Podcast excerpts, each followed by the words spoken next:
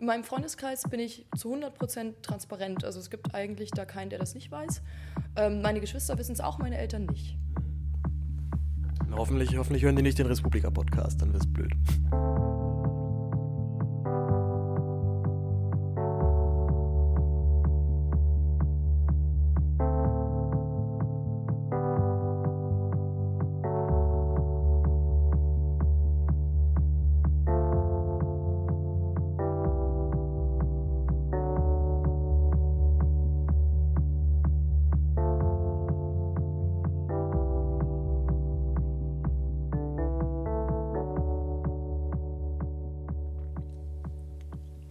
Hallo und herzlich willkommen, liebe Hörerinnen und Hörer, und herzlich willkommen zu einer weiteren Ausgabe des Res Publica Podcast. Mein Name ist Paul Gäbler, ich bin der Host dieses Podcasts und in der heutigen Folge reden wir sehr lange und sehr ausführlich über Sex. Ich habe mich mit der Sexarbeiterin Aya Velasquez getroffen Aya heißt bürgerlich eigentlich anders. Sie hat Anthropologie studiert und ist aber auch noch High-Class-Escort-Dame bei Hetera, einem Vermittlungsservice, ähm, der sich definitiv im höherklassigen Segment orientiert. Aya hat aber auch eine Zeit lang in einem einfachen Bordell gearbeitet und wird mir und euch jetzt gleich sehr ausführlich von ihrer Arbeit und auch von der Geschichte, wie sie dorthin gekommen ist, erzählen. Für diesen Podcast habe ich mir folgende Strategie überlegt, denn ich glaube, es äh, wäre gelogen, wenn ich sagen würde, dass ich keine Vorurteile gegenüber Prostitution oder der, äh, der einzelnen Prostituierten, aber auch generell diesem Gewerbe gegenüber hätte. Ich glaube aber, dass das vermutlich jedem so geht und habe deswegen ganz klar für mich entschieden, ich werde einfach jetzt jedes dumme Vorurteil, was mir durch den Kopf geht, dann auch völlig unverblümt ihr einfach äh, entgegenknallen und äh, es muss sagen, es hat glaube ich ganz gut funktioniert. Erstens war Aya da auch super cool mit und äh, sie wusste auch schon ein bisschen Bescheid Bescheid, in welche Richtung ich dann gerne gehen möchte. Und was ich generell bei Prostitution spannend finde, dass es äh, sowohl extrem feministisch sein kann, aber auch extrem antifeministisch. Also wir merken in der öffentlichen Wahrnehmung, dass da so zwei Pole äh, sich gegenseitig bekriegen und beide eigentlich tendenziell in die richtige oder in dieselbe Richtung wollen. Aber äh, ich glaube, vermutlich einfach eine andere Auffassung von Sexualität dann noch im Raum steht oder die letztendlich das ist, was dort verhandelt wird und dann weniger die befreite oder die, die einzelne Rolle der Frau überhaupt. Und aber genau aus diesem Spannungsfeld der ähm, dieser polarisierenden feministischen Orientierung fand ich es sehr spannend, auch noch mit ihr darüber zu reden, zumal sie auch sehr politisch äh, engagiert ist. Das werdet ihr auch merken, wenn ihr sie bei Twitter, äh, bei, wenn ihr ihr bei Twitter folgt. Und äh, was ich tatsächlich, also ich musste, äh, muss auch ehrlich sagen, dass äh, für mich das Interview ganz schöne, also ganz schöne Augenöffner war, nochmal so ein kleiner, also so das Hirn einmal so auf links gedreht und viele Ansichten, die ich da auch da hatte, mich doch mal, also auch nochmal sehr bestätigt darin gesehen habe, mich zu irren oder vielleicht auch auch spießiger zu sein, als ich es denke ich glaube, ich würde mich durchaus auch schon als tendenziell sexuell auch sehr offenen Menschen auch äh, wahrnehmen oder zumindest offener als der allgemeine gesellschaftliche Durchschnitt. Aber auch ich habe natürlich dann jetzt bei der Vorstellung, oh Gott, jetzt äh, was ich eine engere Freundin von mir oder ähm, vielleicht auch sogar eventuell jemand, dem dem ich äh, irgendwie romantisch nahestehe, entscheidet sich jetzt zur Prostitution. Da wäre auch, glaube ich, für, für mich erstmal ein gewisser Gedankengang zu gehen. Äh, wie weit kann ich das für mich, äh, also wie weit ist das für mich ähm, nachvollziehbar oder im, im Stre strebenswert. Schon da kommen wir an den Punkt, was hat es mich überhaupt zu interessieren, wenn jemand anderes entscheidet, er verdient Geld damit, dass er sexuelle Dienste anbietet. Aber ich glaube, da ist genau, ich glaube auch genauso diese Bruchstelle, die wir da gesellschaftlich haben. Also wer jemand, wenn jetzt jemand sagt, ich habe einfach gerne Sex generell und habe auch überhaupt kein Problem mit, mit äh, wechselnden Geschlechtspartnern, ich glaube schon da ist einfach ein ganz fu fu äh, fundamentaler Unterschied zu jemandem, der vielleicht einfach Sex überhaupt nicht diese Bedeutung generell beimisst, also für den es vielleicht auch dieses Verlangen nicht so, nicht, nicht so ausschlaggebend ist und nicht so im Vordergrund steht. Und aber auch wir noch eine sehr also auch ich ja aus einem aus bürgerlichem Haushalt stammt, wenn auch mit Künstlereltern, so da generell auch, glaube ich, schon mal offener als dann andere. Aber das bürgerliche Idealbild einer guten Beziehung ist natürlich immer noch ganz klar monogam. Äh, man heiratet irgendwann, man bekommt Kinder und ich glaube auch gerade in einem, in einem höheren Alter will man vielleicht dann noch nicht immer diese Unsicherheit haben, diesen Stress, den ja auch eine offene äh, oder eine geöffnete Beziehung dann auch mit sich bringt. Ähm, und ich glaube, dass da eben genau dieser, dieser Knackpunkt ist. Wir haben auf der einen Seite ein Bürgerbild, was ähm, Sexualität Sexualität jetzt nicht generell negiert oder ins Abseits stellt, aber doch als sehr exklusiv und was etwas sehr Intimes und was sehr Eigenes auch doch ansieht. Also wenn ich, äh, wenn ich mit jemandem, wenn ich mit jemandem Sex habe, dann hat es ja was, ein, ist es ja eine wahnsinnig intensive Bindung, die bei diesen beiden Menschen durchaus entstehen kann, aber auch nicht zwangsläufig entstehen muss. Und wenn jemand halt sagt, naja, ich habe einfach Sex und bekomme dafür Geld, ist es selbstverständlich für jemanden, der dann noch so ein, sag mal, ein, ein engeres äh, Gewertekorsett dann anhat, definitiv eine Provokation und nimmt natürlich dann auch für viele so einen gewissen Reiz und eine gewisse Romantik daraus. Also, wie gesagt, ich habe mich jetzt eine Stunde mit Aya unterhalten, das hören wir gleich im Anschluss. Ich habe eigentlich ja immer den Plan, meine Interviews so auf eine Stunde knapp zu begrenzen. Es hat in dem Fall einfach nicht geklappt, weil wir so ins Quatschen gekommen sind. Wir haben danach noch, noch ewig gequatscht. Also es, wir hätten wahrscheinlich einen Drei-Stunden-Podcast machen können. Äh, meine große Empfehlung auch noch an Aya selber. Ich weiß, dass du zuhörst. Äh, überleg dir wirklich einen Podcast zu machen und da offen und locker dr drüber zu reden und die Leute zu informieren. Denn ich glaube, mit äh, Öffentlichkeit, mit Transparenz schafft man generell immer Akzeptanz. Und äh, dazu sind Sex-Podcasts, äh, soweit ich weiß, die mit die erfolgreichsten Podcasts. Das war auch für mich überhaupt der Grund, äh, überhaupt jetzt mal hier eine Sex-Folge zu machen. Also ich gehe jetzt davon aus, dass sie völlig durch die Decke geht und ich in drei Tagen äh, weltberühmt bin. Also, ah ja, wie gesagt, denk darüber nach, ob das für dich eine, äh, eine Idee ist. Ansonsten, wie gesagt, an meine Hörer und HörerInnen, ähm, folgt Aya bei Twitter. Generell informiert euch über die Arbeit von, von Sexarbeitern. Also ich habe das auch nie, nie, so richtig auf dem Schirm gehabt. Erstens, wie selbstverständlich das ist und auch wie gut vernetzt die, Gru die Gruppierung inzwischen ist, wie stark sie sich aber auch allgemein für politische und gesellschaftliche Veränderungen einsetzt. Also auch sowohl Aya als auch, also gehe ich jetzt, gehe ich zumindest von aus, viele andere in der Bewegung sind äh, doch dann eher dezidiert links, sind auch in der Umweltschutzbewegung aktiv, wissen ganz genau, dass wir in unserem derzeitigen Leben und Wirtschaften nicht nicht weiter auf diesem Planeten also, also dass wir damit unseren Planeten auf lange Sicht vermutlich ruinieren werden. Daher sowieso immer generell sympathisch, wenn sich stigmatisierte Gruppen innerhalb einer Gesellschaft zusammenschließen und für eine große und ganze Sache kämpfen. Aber bevor wir jetzt dahin gehen, erst noch ein paar kleine Infos zu mir und dem Podcast. Äh, wie ihr merkt, der Podcast läuft jetzt wieder flüssig alle zwei Wochen. Das ist schon mal sehr schön, dass ich jetzt einfach gerade wieder die Zeit habe, dann auch regelmäßig eine Folge zu machen. Äh, ich bin auch immer wieder überrascht, dass ich dann manchmal am Anfang der Woche denke, ach scheiße, ich muss ja brauche eine Folge bis zu, bis, zu, bis in einer Woche und dann äh, klappen die und die Sachen nicht. Und das äh, dann hat es auf einmal doch geklappt. Also ich habe Aya, glaube ich, am äh, Mittwoch angeschrieben, am Donnerstag haben wir mal kurz telefoniert und jetzt am Samstag aufgenommen. Also zack, äh, perfekt, hat sofort funktioniert.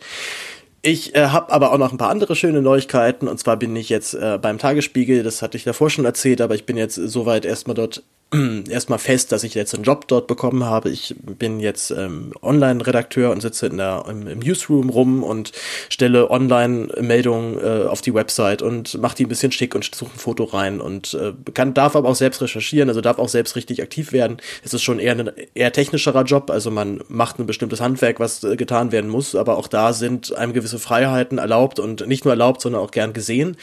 Generell verfährt der Tagesspiegel, beziehungsweise ich gehe davon aus, dass es in vielen anderen Redaktionen ähnlich läuft, doch sehr nach dem Prinzip äh, einfach mal ins kalte Wasser schmeißen und gucken, wie er sich so schlägt.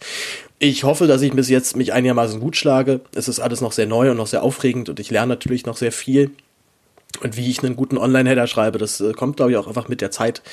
Bis jetzt habe ich auch noch den Eindruck, dass das alles ganz gut soweit klappt und ich bin äh, einfach nur wahnsinnig glücklich, dass das alles so gut funktioniert, wie ich mir das vorgestellt habe. Also, ähm, ja, vor zwei Jahren irgendwie noch Schauspiel machen wollen. Jetzt habe ich zwei Jobs im Journalismus und kann jetzt äh, mit Trug und äh, mit Lug und Trug, so, so geht's richtig, sagen, dass ich Journalist bin. Also, wie gesagt, es läuft soweit alles gut. Ich bin äh, da guter Dinge und bin jetzt äh, beschäftigt und mein, ähm, mein Studium, ja, das ziehe ich so mit einer halben Arschbacke durch. Dafür, ähm, ja, ich, also ich arbeite da einfach auch generell lieber, als äh, mich nur theoretisch mit Sachen zu beschäftigen. Und in der Uni gibt es leider doch sehr wenig praktischen Bezug und erst recht keinen kreativen äh, Output, den man da irgendwie ausleben kann. Und äh, solange ich jetzt aber irgendwie beschäftigt bin und ich meine, ich sitze halt einfach dort dann rum und habe Kontakt zu Leuten und kann halt Sachen schreiben und darf auch eigene Themen setzen, das ist schon mal sowieso gut. Ein kleiner Erfolg, den ich auch noch zu verkünden kann, ist, dass durch meine Recherche die Klimawandelleugnerkonferenz von Eike jetzt sich vermutlich einen neuen Ort suchen muss. Ich hatte vor zwei Monaten einen Text drüber geschrieben, dass die sich in einem NH-Hotel in München eingemietet haben.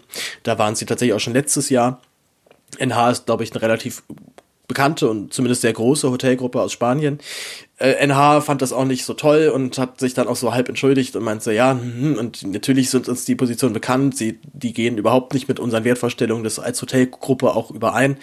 Und tatsächlich hat dann aufgrund dieses Artikels hat sich dann auch Protest in München formiert. Es hat sich die Umwelthilfe München hat sich dort eingeschaltet. Es gab eine, eine Flashmob-Aktion von Aktivisten, die im, ins Hotel gegangen sind und Flyer verteilt haben, Lieder gesungen haben, dabei friedlich geblieben sind. Das ist sehr wichtig zu erwähnen. Es ist weder Gewalt noch auch, auch nicht verbale Gewalt angewendet worden.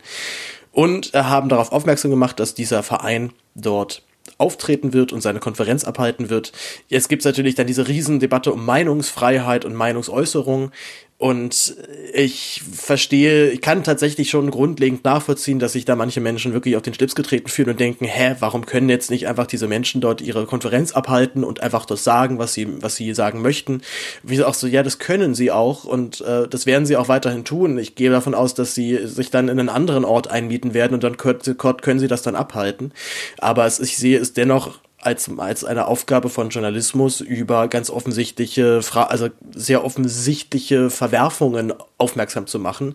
Und davon jetzt abgesehen, dass die inhaltlichen Punkte von Eike oder von Klimawandelleugnern generell sich, sich in so vielen Punkten logisch widersprechen und nicht mit aktuellen Forschungsständen zu, zu vereinbaren sind, ist es eben auch sehr wohl Aufgabe, dann diesen, also auch darüber zu berichten, dass andere Leute Blödsinn erzählen. Und gerade in der heutigen Zeit, wo wir wissen, die, äh, die Zeit ist jetzt knapp bemessen, wir haben nicht mehr so viele Möglichkeiten, die Klimakatastrophe noch abzuwenden und die Zeit tickt da äh, unweigerlich nach unten ist es wichtig, dass wir darauf aufmerksam machen oder ist es oder darauf aufmerksam gemacht werden, dass es Menschen gibt, die diese Entwicklung ganz offensiv torpedieren wollen und da auch mit Blödsinnsargumenten arbeiten, einfach nur weil sie wissen, dass es Aufmerksamkeit erzeugt.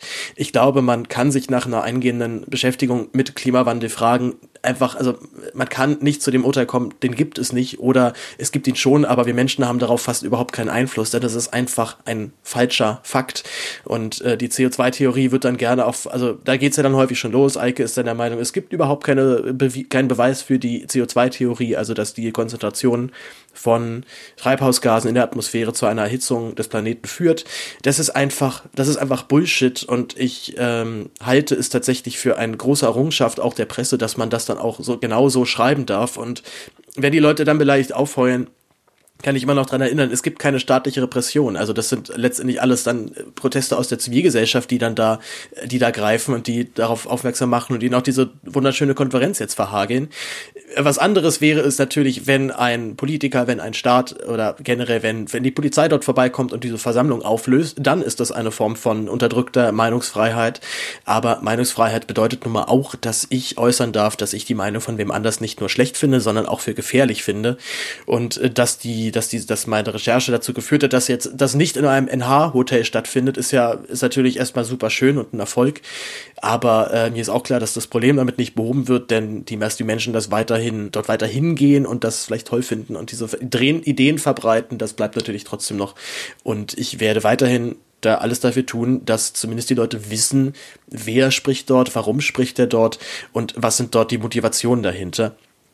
Und bei Eike, also Eike ist das Pendant zum Heartland Institute, das ist ein, ein, ein Think Tank in den USA, die auch ganz klar darauf hinarbeiten, dass, dass, also dass der Klimawandel als, als, als Quatsch in, in, im Gedächtnis bleibt. Sie haben laut eigener Aussage auch Trump sehr stark dazu beeinflusst, das, äh, das Pariser Klimaabkommen zu verlassen. Also dort sind halt eben Vereine wie Eike, also in den USA sind Vereine wie Eike bereits tief in den Institutionen drin und genau davor habe ich eben hier in Deutschland ja wahnsinnig Angst. Und tatsächlich bin ich dann lieber ein bisschen zu früh, zu alarmistisch als zu spät. Und deswegen, wie gesagt, ja, das war jetzt der kleine Exkurs in Richtung Klimawandel und meinen Job beim Tagesspiegel. Jetzt gehen wir, reden wir aber endlich wieder über Sex und das tun wir jetzt zu zweit. Ich übergebe an mich selbst und wünsche euch allen noch einen wunderschönen Tag. Bis dann, ciao. So, ich sitze auf einem vergoldeten Sofa und neben mir sitzt Aya Velasquez, hallo. Hi Aya. Ähm, Aya, was machst du beruflich? Ich bin Sexarbeiterin. Ähm, manche sagen auch High-Class-Escort, aber ich mache ja nicht nur High-Class-Escort. Ich arbeite auch im Studio Lux. Hier sitzen wir gerade. Ähm, genau, und ähm, fahre quasi also zweigleisig und äh, Sexarbeiterin ist auf jeden Fall ein Begriff, auf den ich mich einigen könnte. Ähm, Prostitution ist sozusagen dann das, das Grund- oder das Hauptgewerbe dafür. Äh, ah ja, ich bin auf dich gestoßen über Twitter. Du hattest da einen, äh, einen kleinen Thread gemacht, wo du erzählt hast, wie du mit dem Finanzamt Kontakt hattest und es so ein bisschen komisch wurde und äh, ein komischer Spruch gedrückt wurde. Ähm, Erstmal generell, wie bist du zur, zur Sexarbeit gekommen? Also wie bist du auf die Idee gekommen zu sagen, ich will in diesem Gewerbe arbeiten? Weiß nicht, hast du Abitur gemacht und dann gesagt, das ist es, da möchte ich auf jeden Fall hin? Oder wie kam es? Also ich glaube, wie bei vielen ist natürlich Geld erstmal der primäre Faktor gewesen. Und ähm, ich habe angefangen in meinen 20ern während des Studiums, also ziemlich klassisch. Ähm, habe damals in einem Bordell gearbeitet und ähm, dann gab es eine längere Pause, weil ich bin zwischendurch Mutter geworden habe geheiratet und ähm, ja, bin auch jetzt noch in dieser wunderbaren Familie und ähm, habe mich dann aus der Ehe heraus entschieden, damit wieder anzufangen. Aber nur mal zum, so zum Start. Also was war denn der erste Kontakt in die Rotlichtbranche oder ja. in, das, in das Milieu generell? Ja, das war im Prinzip der Gedanke, dass ich sowieso ja privat ganz viel Sex habe und ähm, man spürt diese Anerkennung, die man bekommt die ganze Zeit. Also so, man spürt, dass es ein gewisses Machtvehikel auch ist, das man über Männer hat, ganz klar. Und dadurch, dass dieser, dieser ständige Druck auch an einen herangetragen wird, von wegen können wir nicht, wollen wir nicht, also es entstehen Begehrlichkeiten, ähm, ist es, glaube ich, ein naheliegender Gedanke dafür, einfach mal Geld zu verlangen. Es ist ja auch ein sehr ermächtigender Gedanke. Ja? Also wenn man eh schon viel Sex hat, dann auch noch Geld zu verlangen, ist ja besser sozusagen. Und ähm, es war auch so ein bisschen Flirt, würde ich sagen, mit der Unterwelt. Also ähm, Manche Frauen haben das mir gegenüber mal beschrieben als Rotlichtfetisch. Und darauf könnte ich mich auch verständigen, also dass es sowas gibt, in der Tat. Ähm, Anfang 20 hätte ich das jetzt nicht so genannt, aber ähm, das ist tatsächlich so eine gewisse Faszination fürs Rotlicht, ähm, eine Neugierde, einfach wissen wollen, wie läuft das ab, wie fühlt sich das an. Ähm, und es gibt halt auch Frauen, die genau das anmacht. Das gibt es übrigens auf der Kundenseite ja auch. Also dieses zu einer Prostituierten gehen ist an sich schon irgendwie erotisch aufgeladen. Man macht was Verbotenes. Also es ist irgendwie eine gewisse Antistruktur. So.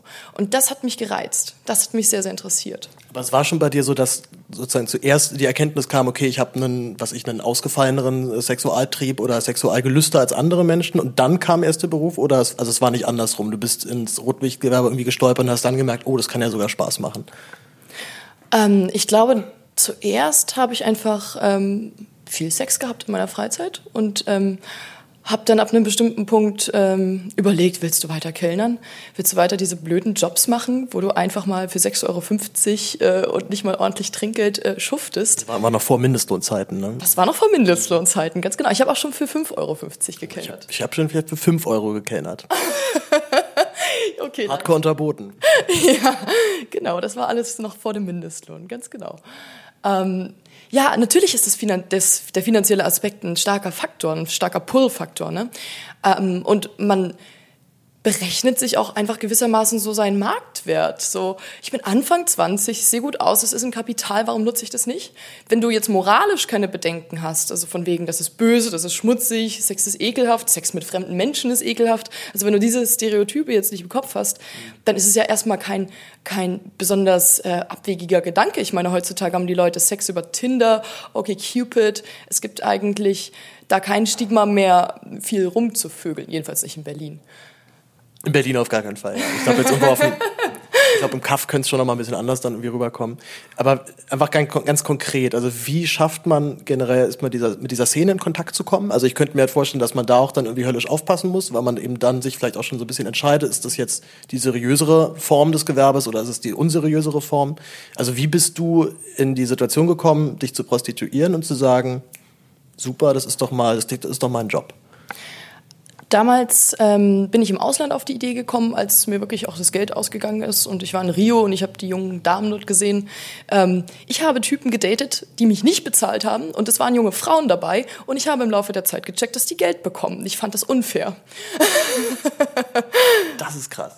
Ja, genau. Also ich habe einfach sowas freiwillig gemacht. Ich hatte einfach Lust drauf, ähm, in einem schönen Hotel am Strand zu wohnen und ähm, ja, ich habe dann schon in Brasilien damit geliebäugelt, aber dann dachte ich, nee, das ist mir echt ein zu hartes Pflaster und habe gedacht, wenn du das machst, dann wieder, wenn du zurückkommst. Mhm. Und als ich dann wieder in Berlin war, war das so, mm, nee, das ist vielleicht doch irgendwie ein bisschen ähm, krass, weil natürlich ist es ein Einschnitt ins Leben und man hat auch, es gibt ja diesen Spruch, einmal Nutte, immer Nutte. Also sozusagen, man ahnt schon, dass es ein Stigma ist, was dann möglicherweise anhaften kann. Und äh, das ist dann eben keine Entscheidung, die man auf die leichte Schulter nimmt. Und ähm, damals, was das erleichtert hat, war ein AB eines Bordells, das es damals gab, der eben so ganz sachte und ganz einfühlsam für die Frauen ähm, konzipiert worden war. Also eine Nummer, wo man anonym anrufen konnte und die haben da einfach mal dir so ein kleines Briefing gegeben, worum es da geht, welche Umsätze so möglich sind, wie so ihre Kunden sind, dass du Freiheiten hast, immer Nein zu sagen, wenn dir irgendwas nicht passt, dass du keinen Gast nehmen musst. Also sehr einfühlsam für die Frauen. Der Laden selbst, muss ich sagen, war dann so, naja, eine Sache für sich. Den gibt's auch heute nicht mehr. Der wurde wegen Steuerungenauigkeiten dann irgendwann geschlossen. Und ähm, ja, das war sozusagen einfach mein Einstieg. Also aus heutiger Sicht einfach, einfach zu schlecht bezahlt. Also es war eine nette Atmosphäre, es war ein toller Puff mit ähm, Hälfte Ossi-Mädels. Also das gibt's heute gar nicht mehr. Also das hat sich auch demografisch einfach ein bisschen verschoben. Und ähm, ja, das war sozusagen mein Einstieg. Würdest du sagen, dass man aber genau bei diesem Einstieg auch aufpassen muss? Also ich sag mal, also in meinem Kopf habe ich jetzt so, so die, so das richtig abge, das schäbige Golden irgendwas, wo, wo man schon beim, irgendwie beim, beim, beim Vorbeigehen irgendwie Angst hat, man kriegt jetzt hier, man fängt sich jetzt hier sonst was ein und dann halt, ich sag mal, dem, den gehobeneren Service, also was ich, wo man merkt, okay, hier ist ein gewisser Luxus, hier ist ein gewisser Standard gehalten. Ähm, muss man da als junges Mädel auch aufpassen, in was für ein Etablissement man sich da direkt bewirbt? Also gibt es auch Leute, die das schamlos ausnutzen? Ähm, also ich glaube, es gibt grundsätzlich sehr, sehr vieles in der Sexarbeit. Es ist ein sehr komplexes Thema und es gibt ganz, ganz unterschiedliche Arbeitsorte, Arbeitsbedingungen. Ähm, das kann ich nicht so richtig runterbrechen. Aber ich habe immer nur in guten Läden gearbeitet. Also ich wurde nie unter Zwang gesetzt. Ich musste nie irgendwas tun. Ich musste nie einen Gast annehmen, den ich nicht wollte. Also das Einzige wirklich, was ich an Bordellen im Prinzip zu bemängeln habe, ist, dass die Preise zu niedrig sind. Und zwar überall. Also die Dienstleistung müsste einfach aufgewertet werden. Es müsste mehr kosten, einfach mit einer Frau Sex zu haben, weil es ist was Wertvolles. Egal wie oft sie es schon gemacht hat, ist es was Wertvolles. Was, was, was sind da so die Preise? Also was, was würdest du dann sagen, ist Dumping? Das darf man auf gar keinen Fall annehmen? Also das ist was sehr Individuelles, das muss jeder für sich entscheiden. Aber ich finde so, jetzt im Bordell, momentan bekommst du ja die halbe Stunde also in den besseren Läden kostet die ja 60 Euro im Grundpreis. In den besseren Läden die halbe Stunde. Das könnte ja sogar ich als Student mir leisten.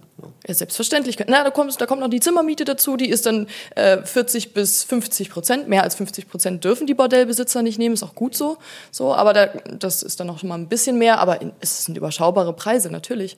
Und ich finde halt überschaubar in dem Sinne, ähm, ja, sozusagen für mich würde sich das nicht mehr lohnen, im Bordell zu arbeiten. Das ist, ähm, auch wenn ich einen gewissen Fetisch habe und es auch irgendwie spannend ist, also alleine diese, diese verruchte Erfahrung und ähm, ähm, das, das, das mich schon damals sehr, sehr gereizt, aber nicht äh, sozusagen unter diesen finanziellen Gegebenheiten.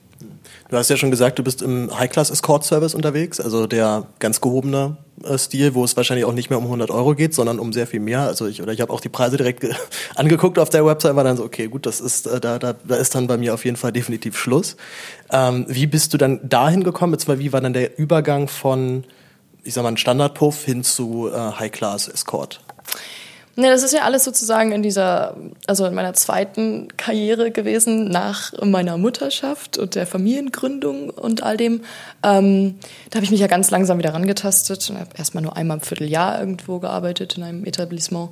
Und dann ähm, habe ich die, ähm, ich habe ein Spiegel-Online-Interview mit der Salome Balthus gelesen, der Chefin von Hetera, die war damals anonym noch unterwegs und da gab es einen Spiegelreport, der hieß das anonyme Jobprotokoll.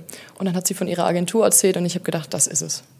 Das ist es. Das ist wirklich, ähm, wie ich mir das eigentlich auch immer ähm, vorgestellt habe, wie es sein müsste, also als ein Akt der Selbstermächtigung. Also wenn du dich zu so hohen Preisen anbietest, dann ist es ja so, dass die Leute, die sich über dich erheben wollen, ähm, dass die dich eigentlich gar nicht bezahlen könnten. Das heißt, de facto stehst du ja eigentlich schon fast wieder ein bisschen über ihnen. Und das fand ich irgendwie eine sehr, sehr ermächtigende Geste, einfach zu sagen, ja, ich prostituiere mich, aber es ist teuer. Mhm. Weil das ist unser Wert. Wir haben alle studiert, wir sprechen alle mehrere Sprachen und ähm, das ähm, fließt mit ein. Wir müssen ja gehobene Konversation betreiben, den gesamten Abend lang.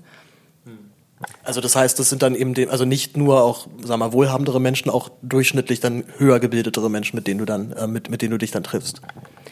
Ja, also im Escort definitiv. Also da ist es mir eigentlich begegnen mir dort ähm, weniger gebildete eigentlich so gut wie nie. Ähm, ich bin natürlich ja noch im BDSM-Studio und ähm, da ist es durchmischter. Mhm. Ja, aber ich mache auch hier nur einen Tag die Woche, das heißt ähm, sehr das, überschaubar. Das geht noch, das hält, das hält man dann aus, wenn es drauf Du hast ja schon gesagt, äh, du hast äh, Frau, äh, nee, du bist selber Frau, aber du hast Mann und Kinder. Ähm, wie ist die, wie ist es möglich, diesen Beruf zu vereinbaren? Also ich erinnere kind mich. Übrigens. Ach so, ein, ein Kind, ein Kind. Ähm, ich erinnere mich aber auch noch, dass ich ähm, vor, vor Jahren mal eine Dokumentation geschaut habe über das Pornogewerbe und dort eben dann auch die, ähm, die, die Frauen auch meinten, naja, ein Problem ist dann doch halt leider die Partnersuche. Und das war dann doch sehr unisono bei vielen immer wiederkehrend, äh, schränkt extrem ein, wenn man jetzt wirklich jemanden kennenlernen möchte auf der Basis und man, ich sag mal, also die Wahrscheinlichkeit natürlich sehr groß ist, dass derjenige dann erstmal sagt, oh Gott, nee, weiß ich jetzt nicht, ob ich das kann. Oder man auf jeden Fall so, ob ich sich darüber erstmal lange Gedanken machen muss, gerade wenn man mit sowas noch gar nicht in Berührung gekommen ist. Ja, das ist sicherlich so, aber ähm, es bilden sich ja inzwischen auch schon parallele soziale Strukturen heraus. Also weiß ich, diese ganze Poly-Szene, die Swinger-Szene. Also es gibt ja sexuelle Subkulturen, die irgendwie Sexualität viel freier auffassen und äh, da gibt es ja auch sozusagen einen Partnermarkt. Also du musst vielleicht mal für dich die Entscheidung auch mal treffen, auch vor deinem Partner dazu zu stehen im Zweifel. Also wenn du dieses hinterm Rücken und also was ich oft erlebe, ist halt doch noch so eine gewisse Nummer aus Heuchelei, dass man dann doch versucht, ähm, das so ein bisschen hinterrücks zu machen. Das mache ich jetzt nicht alle, aber so, dann denke ich mir manchmal, das ist noch nicht so ein ganz dazu stehen und naja, ähm, also ich denke nicht unbedingt, dass, dass einen Partner zu finden aus der Sexarbeit heraus unmöglich ist. Also man muss vielleicht anders suchen und anders rangehen. Und ähm, ja, für den ganz, ganz gut bürgerlichen Mainstream, also eine richtige klassische Mono-Ehe, ist es ja vielleicht nichts. Also ich war zum Beispiel schon polygam oder polyamor, ähm, bevor wir uns für die Sexarbeit wieder geöffnet haben. Das heißt also auch für dich, gut klar, dass es für dich natürlich dann einfacher ist, sich dann, dann umzu, umzuswitchen, das ist klar. Aber ich könnte mir jetzt wiederum auch vorstellen, vielleicht kennst du auch dann Kolleginnen von dir, die dann auf ein Date gehen und dann sich halt dann schon überlegen, okay, wann droppe ich das? Also wann erwähne ich, also wann erwähne ich eigentlich meinen Beruf? Ist das, ist das Thema dann auch? Also ich habe es ganz, ganz am Anfang gleich gesagt und das war gut so, denn ähm, es wirkte stimulierend. also es gibt ja auch, es gibt ja auch solche Männer und äh, solche Fetische. Und das war tatsächlich auch fast dann sowas wie, oh ja, na dann können wir es ja miteinander probieren. Ich stehe eh nicht auf brave Frauen. Ja gut, das ist natürlich dein Glücksgriff. Ich weiß gar nicht, ob es ein Glücksgriff ist. Also ich denke wahrscheinlich sogar mehr Männer stehen auf wilde Frauen, Schlampen, ja, vielleicht sogar Prostituierte, als sie es vielleicht zugeben wollen, weil die sind natürlich auch stigmatisiert, wenn sie sowas zugeben. Da, da will ich direkt einschreiten, weil, ich sag mal, diese Begriffe Schlampe, Nutte, äh, also meine, du kannst die natürlich verwenden und es ja. ist, also du bist ja dann, du bist ja dann fein raus. Ähm, also, aber warum hat es immer noch diesen durchaus negativen Touch? Gerade wenn Frauen eben viele wechselnde Geschlechtspartner haben, du in deinem Fall eben auch dafür bezahlt wirst, warum ist es bis heute immer noch drin? Bei ganz vielen Männern, ah, nee, nee, das ist aber eigentlich nicht gut. Oder, oder, oder mal anders gesagt, so der Klassiker ist ja in einer Beziehung, äh, man ist schon ein bisschen zusammen, man überlegt, ob man sich da vielleicht öffnet. Also gerade in Berlin ist das ja gerade wieder ein Riesenthema. Leute, äh, Leute machen äh, polyamoröse Beziehungen. Aber dann sagt halt dann der Typ, also ich möchte ganz gerne die eine da vögeln. Und sagt sie so, ja, okay, macht, aber dann will ich aber auch. Oder so, nee, dann nicht. Also wenn, äh, wenn Frauen das für sich einfordern, erlebe ich doch echt sehr, sehr häufig, gerade so von, von Männerseite, ist dann irgendwie doch schwierig. Wo, woher kommt es? ähm, ich kann natürlich nicht für die Männer sprechen, die das schwierig finden. Ich kann mich da kaum reindenken. Also, ähm, Sicherlich ist es noch die Vorstellung, da geht ja was in die Frau rein und da geht der Schwanz in die Frau rein. Das heißt, die muss ja danach schmutziger sein als vorher. Ja, lol. Ich meine, wenn man Gummis benutzt, äh, warum sollte sie schmutziger sein als vorher? Aber natürlich sind es irgendwie noch so archaische Ängste, würde ich sagen, die da mit reinspielen. Ähm, und ansonsten die selbstbestimmte Frau, die jetzt sagt, äh, Junge, das kostet, ist ja auch ein bisschen so eine Angstfantasie. Weil stell dir mal vor, das würden jetzt die jungen Frauen einfach reihenweise machen, weil sie einfach merken, ich bin super attraktiv, ich kann das ähm, dann ist ja im Prinzip der Partnermarkt an frei erhältlichen Frauen wird ja kleiner. Das baut ja eigentlich dann auf die Männerwelt auch einen gewissen Druck auf. Würde es. Und solange man diesen Beruf oder überhaupt ähm, Schlampe und so weiter mit einem Stigma äh, belegt, ähm, hält man ja auch noch viele davon ab. Ja, also es ist, es, ich, ich sehe es ganz, ganz klar als einen Akt der Selbstermächtigung zu sagen, ich bin sehr begehrt und ich verlange Geld dafür, weil ich es kann. Und ähm, den Frauen dann zu erzählen, ihr seid aber schlecht und ihr seid Schlampen und ihr seid Huren und ihr seid irgendwie Outlaws der Gesellschaft, das ist, ähm, ja, das ist, denke ich, schon das Patriarchat, was da versucht, ähm, das möglichst klein zu halten und den Markt an frei verfügbaren Frauen für sich besonders groß. Ich sag mal, oder mal ganz provokant gefragt, wäre für dich Frauen erst komplett sexuell emanzipiert, wenn sie alle dafür Geld verlangen? Nein. Überhaupt könnte das jede Frau? Also, also glaubst du, jede Frau könnte diesen Beruf ausüben oder generell jeder Mensch? Nein, auch nicht. Es kann nicht jeder. Es, ähm, ich finde, es erfordert auch eine besondere Begabung. Also meine Kolleginnen, wenn ich die so anschaue, die sind unglaublich sinnlich, erotisch begabte Menschen. Und ich bewundere, was die machen. Also auch teilweise hier die Dominas, die hier im Lux arbeiten. Das sind einfach Frauen, die über ein unheimlich großes Einfühlungsvermögen in andere Körper verfügen es ist nicht das Aussehen nur. Also es ist nicht nur dieses, ja, du musst jung sein, du musst hübsch sein, dann läuft das und wenn du dann irgendwie ausgedient bist, dann läuft das nicht mehr. So ist es nicht, sondern es ist, es hat ganz, ganz viel damit zu tun, was für ein erotisches Wesen bist du und kannst du das transportieren. Ähm, und das sind Skills, das sind Fähigkeiten, die auch nicht jeder Mensch hat. Also es sind oft sehr, sehr, finde ich sogar hochqualifizierte Dienstleistungen. Also wenn du gerade als Frau imstande bist, einen Mann eine langjährige erotische Fantasie auf einmal zu inszenieren, zu erfüllen, ja, das ist auch, das ist teilweise sehr komplex und erfordert Fähigkeiten in verschiedensten Bereichen. Psychologie, ja, Taktik, Strategie. generell ist mein Einfühlungsvermögen, glaube ich. Einfühlungsvermögen, klar. Kommen wir noch mal ein bisschen zu dir. Du hast ja, äh, hast ja auch schon erzählt, du bist studiert. Du äh, hast äh, Kulturanthropologie studiert an der FU Berlin. Du hast, glaube ich, auch ein Startup gegründet, wenn ich richtig es gelesen habe, ne? Ja, richtig. Worum, was machst du da oder was, was, ist der, was ist das für ein Startup? Also da möchte ich nicht so ins Detail gehen, weil ich schon versuche, die private Sphäre noch so zu trennen. Mhm. Ähm, und ich möchte auch nicht gefunden werden im Netz. Mhm. So. Aber es ist ein Startup. Ich beschäftige eine Mitarbeiterin in Berlin und noch zwei im Ausland. Und ähm, natürlich kreuzfinanziere ich das auch durch die Sexarbeit. Das ist ein großer Vorteil, weil dadurch brauche ich keinen Kredit von der Bank anfragen. Also macht mich sehr viel freier in meiner Unternehmensführung. Also ähm, ich denke, das ist auch was, wofür die Sexarbeit ganz, ganz viel verwendet wird. Es ist ja, viele Frauen haben ja noch irgendwie Exit-Strategien. Also ich bauen sich noch ein paralleles Business auf und nutzen das Geld natürlich dafür, für dieses Erstinvestment. Weil seien wir mal ehrlich, für was, für was, was du gründen willst, brauchst du kein Geld. Also du musst was bei allen Sachen, die du in die Hand, äh, die du angehst, irgendwie Geld in die Hand nehmen. Und ähm, ja, ich glaube, für viele ist es einfach eine Fördermaßnahme für ihre beruflichen Ambitionen auch im Leben. War das, war, das bei dir auch der, der treibende Punkt am Anfang, dass du einfach halt dich das, das Geldes halber einfach unabhängig machen wolltest von einen anderen Sachen und sozusagen dann halt mit deinem, sagen wir, mit deiner Leidenschaft, mit deinem Hobby einfach dann Geld verdient hast? Ja, sicherlich. Also es gibt einem schon Freiheitsgrade als ähm, knapp 20-Jährige über 3.000 bis 4.000 Euro im Monat zu verfügen während des Studiums. Also eigentlich ist es fast eine größtmögliche Freiheit, die man haben kann. Also wir wissen ja alle, dass in dieser Welt, die so sehr auf monetären Gesetzmäßigkeiten beruht, Geld einfach Freiheit, äh, Freiheitsgrade verschafft, ja. Das ist Sicherheit zumindest erstmal. Ne? Also wenn du halt wie ein paar, paar Mille auf dem Konto hast, weißt du halt, okay, es wird, es wird, es, es kann schlimm werden, aber es wird nicht ganz schlimm. Ich werde zumindest nicht auf der Straße sitzen oder sowas. ist lustig, weil es suggeriert jetzt fast, als äh, gäbe es Sexarbeiter, die ein paar Mille auf dem Konto haben. das, das weiß ich nicht. Da, da müsstest du mich jetzt aufklären, ob das so ist. Ähm, wie ähm, oder sag mal, an welchem Punkt gibt es dann Probleme mit deinem Umfeld? Also wie gesagt, wir hatten es ja schon zumindest beim, beim Dating oder bei der Partnersuche generell, aber wie war es dann, was ich, redest du mit deinen Eltern über deinen Beruf, redest du mit deinen Freunden über deinen Beruf? Gibt es, gab es irgendwie auch schon mal Feedback von Leuten, wo du merkst, okay, das finden die, damit kommen die jetzt gerade überhaupt nicht klar? Ähm, das hat sich verändert. Mhm.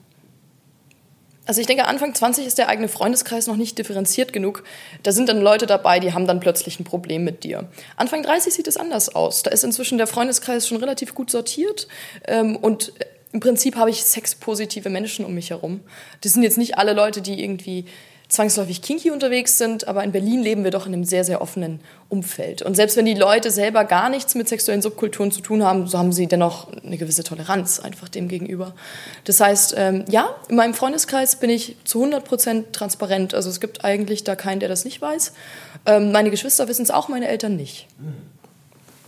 Hoffentlich, hoffentlich hören die nicht den Respublika-Podcast, dann wäre es blöd.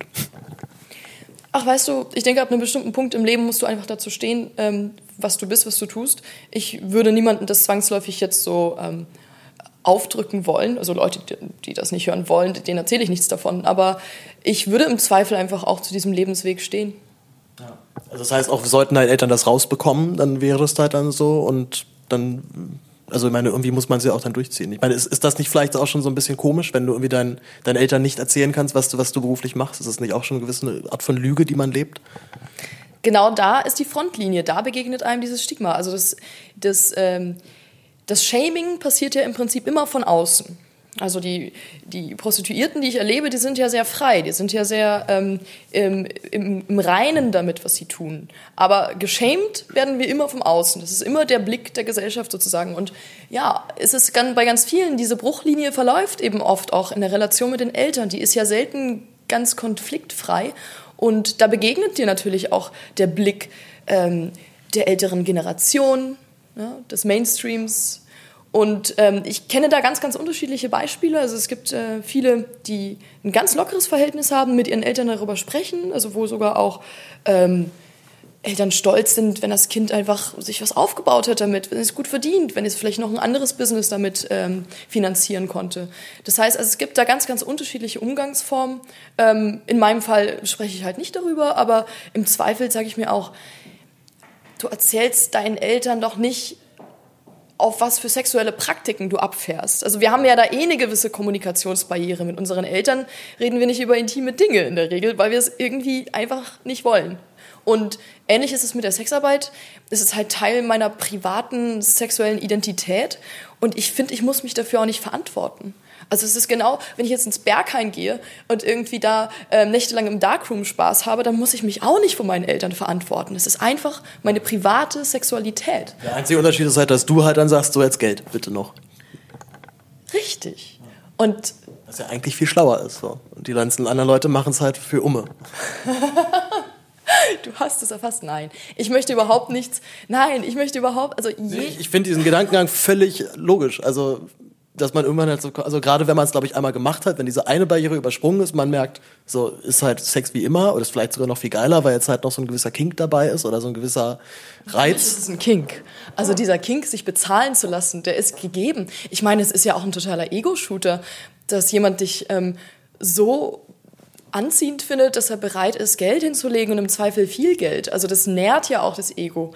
Das ähm, kann auch ähm, zum Selbstbewusstsein verhelfen. Ich kenne Leute in der Sexarbeit, die sich vorher in ihrem Körper wirklich unwohl gefühlt haben und durch diese viele positive Resonanz dann auch gelernt haben, ihren Typ zu akzeptieren, weil sie einfach gemerkt haben, hey, da draußen gibt es ja Leute, die wirklich mich gut finden, so wie ich bin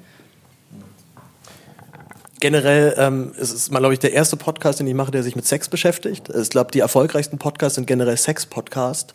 Aber warum fasziniert uns das so? Also warum, es sind ja nicht nur wir beide, sind ja auch, glaube ich, so ziemlich fast alle Menschen um uns herum haben Sex. Das ist irgendwie auch so eine Sache, die man ja irgendwie auch sich nie so richtig vergewissert, dass eigentlich dass es einfach so die eine der natürlichsten Sachen der Welt ist und trotzdem haben wir auf der einen Seite eine Faszination dafür, auf der anderen Seite dann so eine große Scham. Also es, es sind ja immer so diese beiden Pole, zwischen denen es kippt. Auf der einen Seite weißt du halt immer in der Werbung, wenn du dort mit Sex kommst, es läuft. In der Comedy, wenn du einen blöden Pimmelwitz machst, läuft. Die Leute lachen immer. Also das ist wirklich der absolute Klassiker. Also ich guck dir die heute Show an. Also immer wenn Welke irgendeinen blöden Sexwitz macht, Leute lachen sofort. Das, das funktioniert einfach. Aber ja auch immer äh, irgendwelche Persönlichkeiten fertig machen ähm, anhand ihrer äh, möglicherweise großen oder kleinen Penisgröße finde ich auch ein bisschen billig, aber zieht. Genau, zieht kann auch manchmal echt witzig sein. Ein gut gesetzter Pimmelwitz finde ich auch immer noch gut. Also ich lache da immer noch sehr gerne drüber.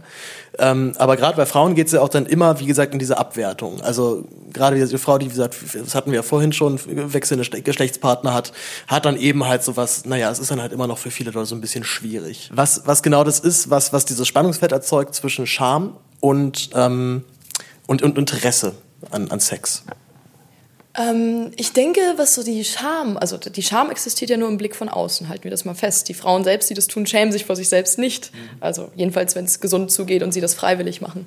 Ähm, die Scham, die sich von außen einstellt, ist, glaube ich, die, dass man ja sich immer sich selbst äh, dabei vorstellt. Also wenn jetzt man von Sexarbeit hört und man hat noch nie Sexarbeit betrieben, weil man ja auch ein Mensch ist, identifiziert man sich damit und stellt sich glaube ich, ganz intuitiv einfach das vor, wie das wäre. Und es ist definitiv nicht für jeden. Es gibt Menschen, die einfach ohnehin nicht gerne viele wechselnde Geschlechtspartner haben wollen, weil sie vielleicht das Gefühl haben, doch, da bleibt was an mir hängen und das, das ist mir halt nicht angenehm. Das versaut ja einem auch dann den, den Spaß, den man haben könnte. Das heißt, ähm, das Problem ist, dieser Ekel entsteht, ähm, indem man sich vorstellt in dieser Situation und irgendwie denkt, oh, ich müsste das machen. Oh, nee, das könnte ich ja gar nicht. Oh, will ich doch gar nicht. Und es geht ja aber nicht darum, dass du dir das an dir vorstellst, sondern bist du im Zweifel bereit, anderen Menschen das Recht zuzugestehen, das eben tun zu dürfen. Und ähm, genau, also ich, denk, ich denke, diese, diese Scham entsteht wirklich aus dem, du kannst dich damit identifizieren, du denkst vielleicht auch mal drüber nach. Ich denke, es gibt kaum eine Frau, die nicht mal damit geliebäugelt hat ähm, oder mal drüber nachgedacht hat zumindest, ja, wie wäre es denn, wenn ich Prostituierte wäre? Also das Gedankenspiel, denke ich, äh, gibt es kaum eine Frau, die das mal gemacht hat. Ich finde ja immer noch, dass es auf der einen Seite kann es ja irgendwie voll der On-Turner sein, also man kriegt dafür Geld, aber ich könnte mir auch vorstellen, dass es für viele auch so die Magie nimmt. Also ich zum Beispiel habe noch nie Sexarbeit in Anspruch genommen, weil für mich tatsächlich immer dieser Prozess, so ich lege dann dafür Geld dann hin, was sowas extrem, äh, es ist halt einfach dann extrem runtergebrochen. Ne? Also ich meine, da geht's ja dann also ich, ich meine, ich könnte ja dann der hässlichste, fetteste Mensch der Welt sein und ich lege halt dann irgendwie mein Geld dahin oder jetzt ganz, ganz, ganz billig gesagt äh, und dann funktioniert es ja trotzdem. Also ich erkaufe mir sozusagen dann die Aufmerksamkeit dieser Frau. Das nimmt ja auch, das kann ja auch durchaus den Reiz nehmen oder die Sex oder die, die Erotik daraus nehmen. Naja, erstmal bei dem ersten Punkt würde ich widersprechen. Also, dass du, dass du da Geld hinlegst, äh, ist noch kein Garant dafür, dass du dort bekommst, was du willst oder dass die Frau dich überhaupt nimmt. Also, ich erlebt es immer wieder, dass Gäste abgewiesen werden von Kolleginnen aus Gründen. Mhm. Und ähm, das andere ist, ähm, ich denke, dass die Dienste einer Prostituierten in Anspruch zu nehmen, auch für die Männer ein Emanzipationsprozess ist, wo man sich erstmal lernen muss, im Spiegel in die Augen zu schauen damit. Also kann ich damit leben? Ich bin jetzt einer, der Dienste einer Prostituierten in Anspruch nimmt. Kann ich damit leben? Und ich merke, dass das bei vielen so ein Prozess ist, äh, wo sie dann nach ersten positiven Erfahrungen, die einfach menschlich ablaufen, die, die schön ablaufen, die warm ablaufen, sich dann diese Frage mit Ja beantworten können und einfach sagen, das ist eine gute Lösung. Also gerade weil es mir dann auch insgesamt einfach besser geht, wenn ich, wenn ich für mich sorge generell, wir, wir hatten es ja auch schon ein bisschen erwähnt, Sex ist überall. Wir erleben durch Tinder, durch äh, andere Apps, dass es auch einen ganz boomenden Markt generell dafür gibt, die Leute auch da generell lockerer werden. Ich glaube auch generell One-Night-Stands generell jetzt auch überhaupt nicht mehr schlimm sind. Ich könnte mir noch gut vorstellen, dass es vor ein paar Jahren auch nochmal anders war. Also dass es da nochmal eine andere Form, Form der Ächtung nochmal gab. Einfach generell nur auf Sex aus sein und gar nicht auf irgendeine Form von Romantik oder Partnerschaft oder sonst irgendwas. Ähm, merkst du das in deinem Gewerbe? Also merkst du, dass es vielleicht ist, was sich das Interesse, das Interesse nachlässt oder die Nachfrage nachlässt? Nein. Das Gegenteil eher? Ja. Also einfach die, ähm, sozusagen das, die, die Nachfrage bzw. das Interesse wird größer generell? Das kann ich so nicht sagen. Das ist ja immer eine sehr, sehr individuelle m, Situation. Also du wirst äh, keine zwei Sexarbeiter finden, die eine komplett identische Verdienst- und Lebenssituation haben. Also es ist immer schwer, da so pauschale Aussagen drüber zu machen, weil ich kenne ja nur meinen kleinen Ausschnitt ähm, dieser ganzen Welt. Und ähm, viele meiner Kritiker werfen mir auch vor, dass das eine sehr, sehr privilegierte Sichtweise ist, die ich habe. Ich halte dann immer dagegen und sage, ich kenne das echte Leben, ich habe im Bordell gearbeitet, aber natürlich, dass ich jetzt irgendwie in den äh, Luxushotels abhänge und mein Geld mit Champagner saufen und über Gott und die Welt reden und danach äh, ein bisschen Vögeln äh, verdiene, macht mich natürlich schon äh, privilegierter und ähm, ja, das ist was, was immer wieder gerne geäußert wird, dass das ähm, meine Sichtweise eben nicht für alle gilt. Du bist ja sozusagen halt dann so in dem absoluten Luxusbereich, wo du halt auch, glaube ich, ziemlich krasse Rechte, glaube ich, auch nochmal hast für dich. Also auch wahrscheinlich auch nochmal Rechte im Sinne von mit dem ja, mit dem nicht. Also im Luxusbereich ist es so, dass wir uns erstmal mal eine halbe Stunde irgendwo hinsetzen im öffentlichen Raum. Ähm, das kann eine Bar sein, meistens die Hotelbar oder eine nahegelegene Bar und man sich einfach mal unterhält und ein Bauchgefühl entwickelt für die Person. Und wenn mein Bauchgefühl wirklich streikt und sagt, nein, mit dem willst du nicht intim werden, der hat es doch gar nicht verdient, dann breche ich die Nummer ab. Das ist auch schon passiert, ja, dass ja. du, dass du mit Leuten so denkst, so nee, da ist kein, keine Verbindung da. Ja, natürlich. Also es ist jetzt nicht häufig. Ich würde sagen, vielleicht so einer von 20 vielleicht, sagen wir mal so, ja.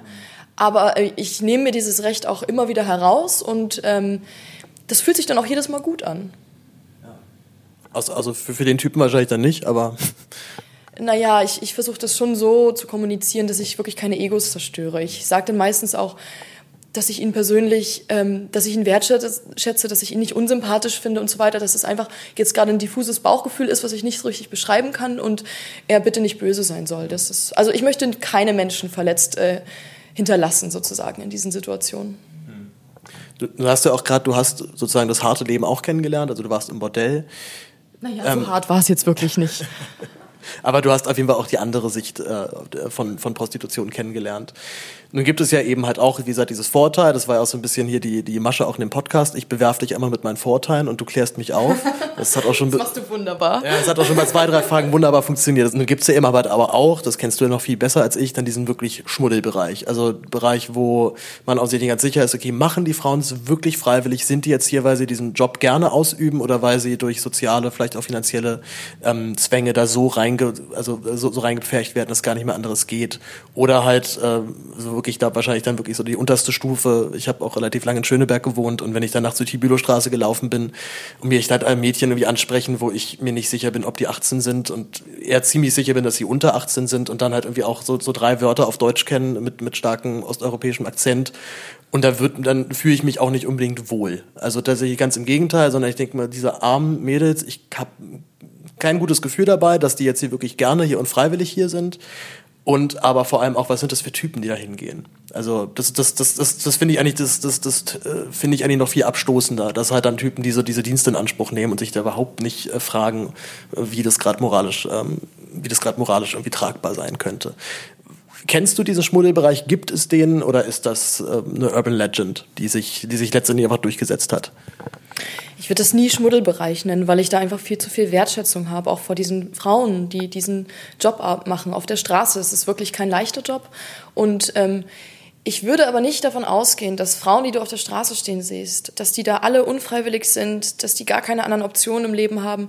Also ich habe eigentlich in der Sexarbeit immer nur starke Frauen kennengelernt. Ich habe viele Osteuropäerinnen kennengelernt, Ungarinnen, Bulgarinnen, Rumäninnen, die einfach sehr genau wussten, was sie taten. Ich kann nicht für die Straße sprechen, weil ich einfach keine Frau von der Straße kenne, das gebe ich zu. Aber ich kenne viele Osteuropäerinnen, über die ja auch immer sehr, sehr gerne, so, wenn immer die, diese, diese ganze Stigma, äh, ja, diese, diese ganzen Stigmata werden immer die ergossen, ja, und ähm, dann irgendwie auch oft dieser, dieser, dieser Armutsporno, der uns auch so von den Mainstream-Medien immer so gerne äh, vorgeführt wird. Ich finde, das ist einfach ein wirklich nicht wertschätzender Blick auf das, was diese Frauen dort leisten. Es sind oft sehr, sehr bewusste, überlegte Entscheidungen. Also oft sehr pragmatisch tatsächlich, weil sie rechnen einfach, in wie vielen Jahren in Deutschland sie sich dann im Heimatland ein Haus kaufen können. Ein, die meisten streben Immobilienbesitz an oder eben die, die Gründung eines Unternehmens. Und das sind einfach Entscheidungen von Menschen, die man ernst nehmen muss. Ja, und ähm, gut, die Straße, also ich denke auch, dass die Straße nicht das ist, was uns immer vermittelt wird, was die Straße ist. Es gibt sicherlich, es gibt den Hartgeldstrich, es gibt all das, ich will nichts beschönigen. Ich denke aber nicht, dass der, der Auslöser oder die Ursache von Missständen die Sexarbeit ist, sondern die, die Missstände sind ja strukturell gesellschaftlich bedingt. Also wenn du die Missstände in der Sexarbeit beheben willst, musst du eigentlich die Missstände in der Gesellschaft beheben. Also sprich Armut bekämpfen, bedingungsloses Grundeinkommen. Und wenn wir von ähm, jetzt gerade so Armutsprostitution in Deutschland sprechen und dann möglicherweise auch Menschenhandel, ja, also es gibt wohl ähm, Zahlen von 600 bis 800 Fällen pro Jahr Menschenhandel, die tatsächlich auch ins Tageslicht kommen. Und es gibt sicherlich auch noch einen Graubereich, aber was passiert mit diesen Frauen? Bekommen die jetzt aktuell ein Bleiberecht in Deutschland? Nein, bekommen sie nicht.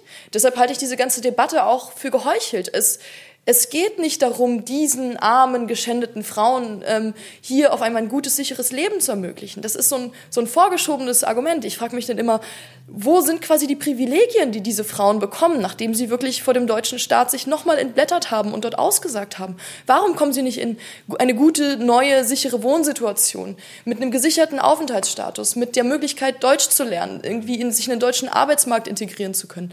Dann würde ich sozusagen diesen Ansatz ehrlich finden, ähm, dass es in der ganzen Debatte jetzt um Sexarbeit und Straßenstrich und ach, wie schlimm das alles ist, dass es da wirklich um das Wohl der Frauen geht. Weil da gibt es so viele Maßnahmen, die man ergreifen könnte und die nicht ergriffen werden, die eigentlich auf der Hand liegen.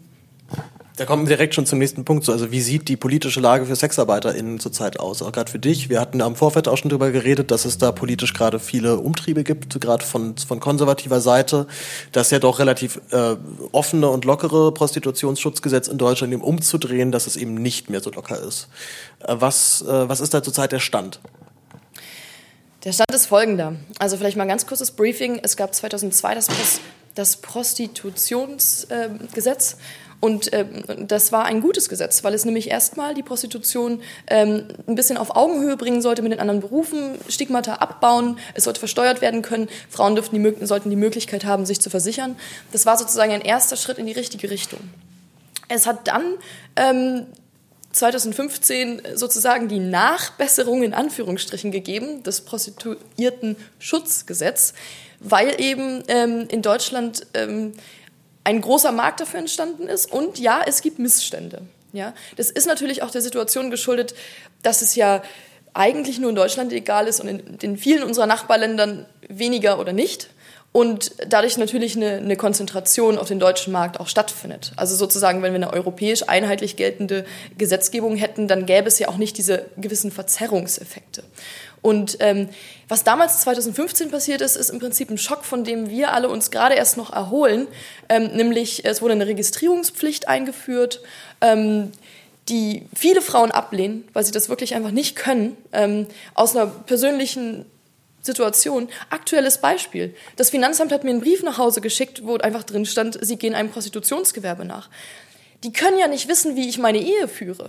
Was ist, wenn mein Ehemann einfach mal äh, geistesabwesend diesen Brief öffnet und dann steht da dieser Satz und möglicherweise habe ich das bislang vor ihm irgendwie geheim gehalten und er glaubt, dass ich mit sonst was ähm, meinen mein Teil zum Familieneinkommen beitrage. Das können die ja nicht wissen. Das heißt, also da müsste ja auch viel sensibler mit umgegangen werden. Und wie ich jetzt erfahren habe, ist diese Info auch jetzt zum Finanzamt durchgesickert durch diese Registrierungsstelle. Das ist wohl jetzt bei allen passiert mit einer großen Zeitverzögerungen, also ein Jahr nachdem wir uns alle registriert haben, kommt es jetzt auch mal bei den Finanzämtern an. Aber man merkt ja schon an solchen Beispielen, dass mit dieser Info nicht sensibel umgegangen wird. Und davor haben die Frauen halt Angst. Und das hat halt in der Folge zu einer, ja, sagen wir mal ganz blöd, Zweiklassengesellschaft unter den Prostituierten geführt. Es gibt die Angemeldeten und die nicht Angemeldeten. Und die nicht Angemeldeten sind dann hauptsächlich in diesem Kauf mich äh, Escort-Bereich unterwegs und ähm, haben halt ständige Angst äh, davor, aufgegriffen zu werden und ähm, können ganz viele auch gute Arbeitsorte nicht annehmen. So, also weiß ich, in Bordellen brauchst du diese Registrierung, in, BDSM-Studios brauchst du diese Re Registrierung.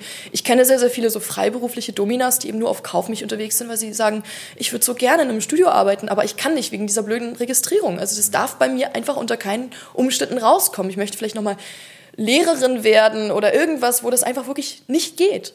Und ähm, es gab wirklich Beispiele, wo wir gemerkt haben, das bleibt nicht an Ort und Stelle. Also weiß ich, dieses Beispiel, was ich auch schon im Weiß-Interview genannt habe, dass eben eine Frau auf der Autobahn angehalten wird und äh, der Polizist spricht sie einfach direkt auf ihren Beruf an und der Beifahrer dürfte halt nichts davon wissen. Ja, und dadurch ist dieses Misstrauen da und ähm, es konnten sich im Prinzip nur die anmelden, die sagen so, im Zweifel passiert mir nichts. Und wir haben dieses Gesetz schon für gescheitert befunden. Und ähm, jetzt ist im Prinzip, was jetzt im Raum schwebt, ist aber noch das viel, viel größere Damoklesschwert, wenn wir so wollen.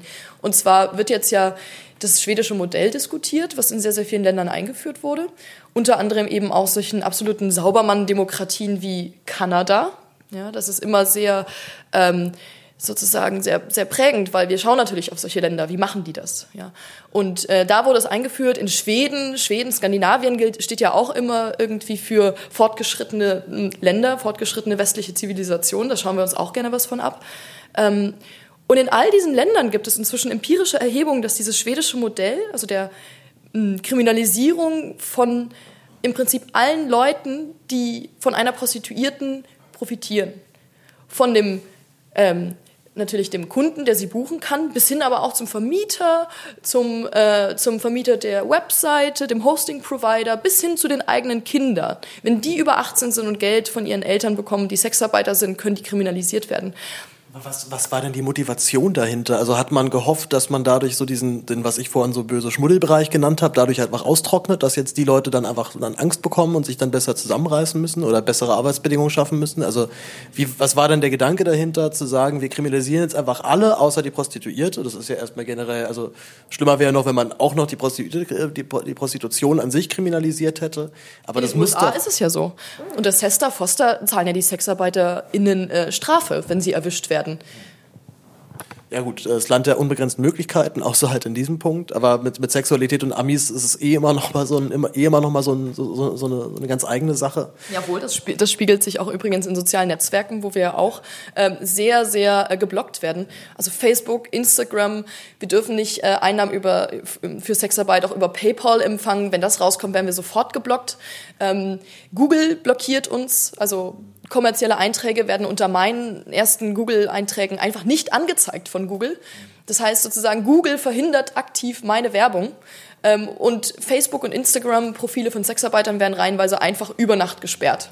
Und teilweise können die nicht mal neue Profile ähm, eröffnen, weil die sich die IP-Adresse gemerkt haben. Also da findet ja schon gerade von dem US-amerikanischen Raum eine ziemlich breite, äh, so, ja, wie soll ich sagen, ähm, ja, eine, eine, eine Vorverurteilung, eine Blockade, eine Stigmatisierung, eine Kriminalisierung im Internet statt.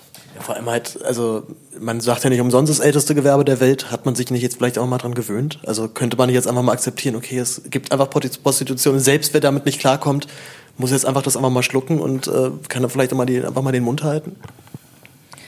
Ja, weißt du, es hat ja immer was mit Zeitgeist zu tun. Der Zeitgeist ist doch gerade eigentlich, also gut, das ist wieder Berliner Blase und wir sind halt hier in so einer eigenen kleinen Welt. Ne? Ich das ist die Berliner Blase. Also was ich beobachte vom Zeitgeist her, also gerade wenn du auch jetzt die größeren politischen Gegebenheiten mit heranziehst, also das Erstarken autoritärer Führer in der ganzen Welt, das ist ja eine, das ist ja eine reaktionäre Tendenz. Das ist ja so ein bisschen ein Zurückwollen in die Vergangenheit, ein Glorifizieren eines eigenen imaginierten goldenen Zeitalters, dass das da eigentlich nie stattgefunden hat. Das heißt, ich, ich sehe schon, dass sozusagen die 60er Jahre jetzt langsam ihren Ende entgegengehen. Wir haben uns das alles erkämpft, ja, wir haben uns ganz, ganz viele tolle sexuelle Freiheiten erkämpft, auch viele Minderheiten haben ihre Rechte erkämpft. Und irgendwie stoppt das Ganze jetzt an der Sexarbeit und wir, also das ist sozusagen, finde ich, echt die Frontlinie der bürgerlichen Freiheit, die noch erkämpft werden muss. Also quasi, dass es okay ist, für Sex Geld zu nehmen und Sex zu verkaufen, das ist im Prinzip die nächste marginalisierte Minderheit, die sich einfach ihre Rechte freikämpfen muss. Was aber gesamtgesellschaftlich gerade schwierig wird, weil wir doch eher gerade in der Restaurationsphase uns befinden. Aber es, also meine, es ist krass, dass du das auch in deinem Beruf halt dann sofort merkst. Ne? Also du kriegst natürlich dann mit der, an der ersten, aus der ersten Reihe dann sofort mit ab. Na, wir bekommen es jetzt, also wir haben bislang in Deutschland noch ein bisschen Glück gehabt im Vergleich zu anderen europäischen Ländern oder Ländern in der Welt, dass es das überhaupt, dass es überhaupt legal war. Aber wir bekommen jetzt momentan tatsächlich ähm, ja sehr viel Gegenwind. Das sind jetzt noch vereinzelte Stimmen, aber die machen sich halt immer hörbarer. Innerhalb der SPD-Fraktion gibt es eben diesen Landesverband Baden-Württemberg, wo das ähm, schwedische Modell jetzt schon befürwortet wurde. Die haben sich da dafür entschieden. Jetzt gibt es natürlich viele Landesverbände, die sich dagegen entscheiden. Das ist sehr erfreulich. Aber wir ja, wir empfinden uns gerade tatsächlich an der Frontlinie bedrohter bürgerlicher Freiheiten, so kann man das sagen. Das heißt, und CDU ist wahrscheinlich sowieso dagegen, das wäre wär zumindest mein Verdacht. Ähm, können wir jetzt nicht vorstellen, dass das von, von Grüne Linke kommt, da die Tendenz, Prostitution wieder einzuschränken. Nein, Grüne Linke überhaupt nicht. Also die Grünen sind auch auf unserer Seite. Sogar die Grüne Jugend hat jetzt aktuell ähm, was veröffentlicht, einen Standpunkt dazu und also Rechte von SexarbeiterInnen stärken. Das ist jetzt ganz aktuell. Und auch aus der SPD kriegen wir sehr, sehr viel Fürsprache. Also gerade auch nachdem eben aus Baden-Württemberg dieser Vorstoß für das schwedische Modell kam, kam auch sofort der Widerstand. Landesverband Berlin, Schleswig-Holstein ähm, haben sich schon dagegen ausgesprochen und einige Landesverbände wissen auch davon noch gar nichts. Das ist so ein bisschen, als ob jetzt das, das äh, pietistische Baden-Württemberg versucht, den Diskurs so ein bisschen zu hijacken. Ja, vielleicht ist es aber ein bisschen Aufmerksamkeit, vielleicht braucht die SPD mal wieder irgendwie Presse. Es gibt ja, die sind ja nicht, die sind ja jetzt ja nicht so super gut gerade im Umfragen. Dann fürchtet man sich vielleicht mit solchen, mit solchen komischen Tricks so ein bisschen heraus. Ich weiß es, ich weiß ehrlich gesagt nicht, ob es strategisch klug ist für die SPD, sich jetzt augenblicklich auf ähm, Sexarbeit einzuschießen, weil ich denke nicht, dass da in der einen oder in der anderen Richtung irgendwelche Wählerstimmen äh, rauszuholen sind. Also egal, wie man sich jetzt entscheidet, ist es, glaube ich, nicht das Thema, was dann irgendwie so ähm, das Zündlein an der Waage wird für die Wahlentscheidung der Bürger. Du gewinnst wahrscheinlich auch mit dem Thema wahrscheinlich auch nicht unbedingt eine Wahl. Also ich könnte mir sehr schwer vorstellen, dass das auf einmal Wahlkampf entscheidendes Thema wird. Nein, absolut nicht. Mich interessiert nochmal dieses schwedische Modell. Was war da die, also es muss doch irgendeinen klugen Gedanken dahinter gegeben haben, sonst hätte man es ja nicht gemacht, jetzt unabhängig davon, ob er klug ist oder nicht. Aber es muss doch irgendeinen, also irgendeine Sinnhaftigkeit muss sich doch da am Anfang erstmal doch ergeben haben. Also Schweden ist ja schon immer ein Land gewesen, was ein bisschen eine andere Moral hatte als uns, ja, also als wir. Man spricht ja auch ähm, also weiß ich, so diese, das Land der Haferkekse und äh, der schwedischen Gardinen und so weiter. Also da schwingt ja auch ein bisschen eine gewisse Piefigkeit mit. Und ähm, ich denke, wenn wir da, wenn wir an den Kern schauen, ist es tatsächlich sowas äh, von ähm, feministisches Gutbürgertum, das eben nicht sexpositiv ist, sondern eher ähm, das noch als einen Akt der Erniedrigung sieht, wenn eine Frau, wie ja immer so schön gesagt wird, sich verkaufen muss, tut sie ja nicht. Ähm, also es gibt einfach eine, eine, Strömung im Feminismus und die ist in Schweden sehr, sehr stark, die ähm, das sozusagen als, als, als zivilisatorischen Missstand begreift, dass es sowas wie die Sexarbeit gibt. Das ist, glaube ich, das moralische Postulat, was so ein bisschen dem zugrunde liegt. Also eine, wahr, eine wahrhaft emanzipierte Frau hat es gar nicht nötig, sich zu prostituieren, nach dem ja, Motto. Richtig, du hast es erfasst. Also der Grundgedanke ist, wenn eine Frau andere Optionen hätte, dann gibt es ja eigentlich keine Frau, die sich dann trotz äh, besserer Alternativen freiwillig für die Sexarbeit entscheidet. Und das ist nicht wahr. Also das kann ich einfach aus eigener Perspektive komplett bestätigen. Ich hätte ganz viele andere Optionen gehabt und ich habe diesen Weg gewählt und ich kenne viele aus meiner Branche, die andere Qualifikationen erreicht haben und die sich freiwillig dafür entscheiden. Es ist auch eine sehr schöne Arbeit. Es kann eine schöne Arbeit sein. Nicht nur, aber kann. Das, das würde mich jetzt interessieren. Also wann gab es schon mal Momente, wo du keinen Bock mehr hattest auf deinen Job, wo du irgendwie auch dachtest, nee, das ist mir wieder zu, zu grob hier alles und das will ich nicht mehr? Nein. Tja. Sicher, gar nicht, nie. Also noch nicht mal irgendwie, was ich Kunden gehabt, wo du merkst, so, oh nee, das war jetzt irgendwie nicht, nicht schön. Also was ich irgendwie Leute, die dann dies übertreiben, die eine Grenze nicht, nicht einhalten oder sowas. Ja, sicher, aber das stellt ja dann nicht meinen Beruf als solches in Frage.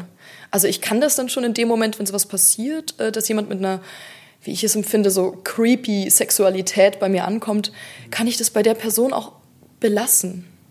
Also ich kann ähm, kognitiv äh, diese, diese Abgrenzung vollziehen, dass ich einfach sage, das ist, das ist dem seine Energie, das ist seine Sexualität, ich lasse das bei dem. Und ich kann ja auch immer noch in der Situation entscheiden, wie viel Nähe lasse ich zu. Also es ist ja sozusagen nur, weil in meinem Profil steht, dass ich küsse, heißt das ja nicht, dass ich jeden küsse. Also dass, dass diese, diese Abgrenzungsmöglichkeiten sind mir in jedem Moment gegeben. Übrigens, in der Sexarbeit finde ich noch mehr als im Privaten. Also ich habe mich manchmal im Privaten weniger gut abgrenzen können, weil ja dann immer diese Ebene kommt, wir sind ja nur sozusagen um unserer selbst willen miteinander zusammen. Und da wiegen ja solche, solche Kritikpunkte dann möglicherweise auch viel schwerer, als wenn es eine ganz, ganz klar eingehegte, abgegrenzte Dienstleistung ist und da gelten bestimmte Regeln und die kann man dann im Zweifel auch einfordern das fällt ja uns, das werden wir ja alle kennen. Im Privaten ist das ja gar nicht immer so einfach, eben weil wir auch alle unsere Egos in die Waagschale werfen, wenn wir Sex haben mit anderen Menschen. Nochmal zum, zum Feminismus allgemein. Ich finde es spannend, dass es so diese zwei Strömungen gibt. Auf der einen Seite äh, du dich, ich gehe mal von aus, dich auch als Feministin verstehst und sagst so, das ist für mich Teil auch der, der, des Feminismus, zu sagen, ich habe als Frau die Möglichkeit, jetzt für Geld, für Geld einfach Sex zu haben und das ist einfach mein Beruf. Aber auf der anderen Seite aber auch diesen Anti- oder der sich ja dann wiederum auch Feminismus nennt, aber halt dann eben der Meinung ist, nein, das ist eigentlich, also wie, wie ist da die Argumentation? Denken die, das ist aber nicht in der, in der Natur der Frau, sich zu prostituieren und Geld, äh, Geld zu nehmen für Sexualität? Ich glaube, es ist einfach grundsätzlich die Frage, bist du sexpositiv oder bist du sexnegativ?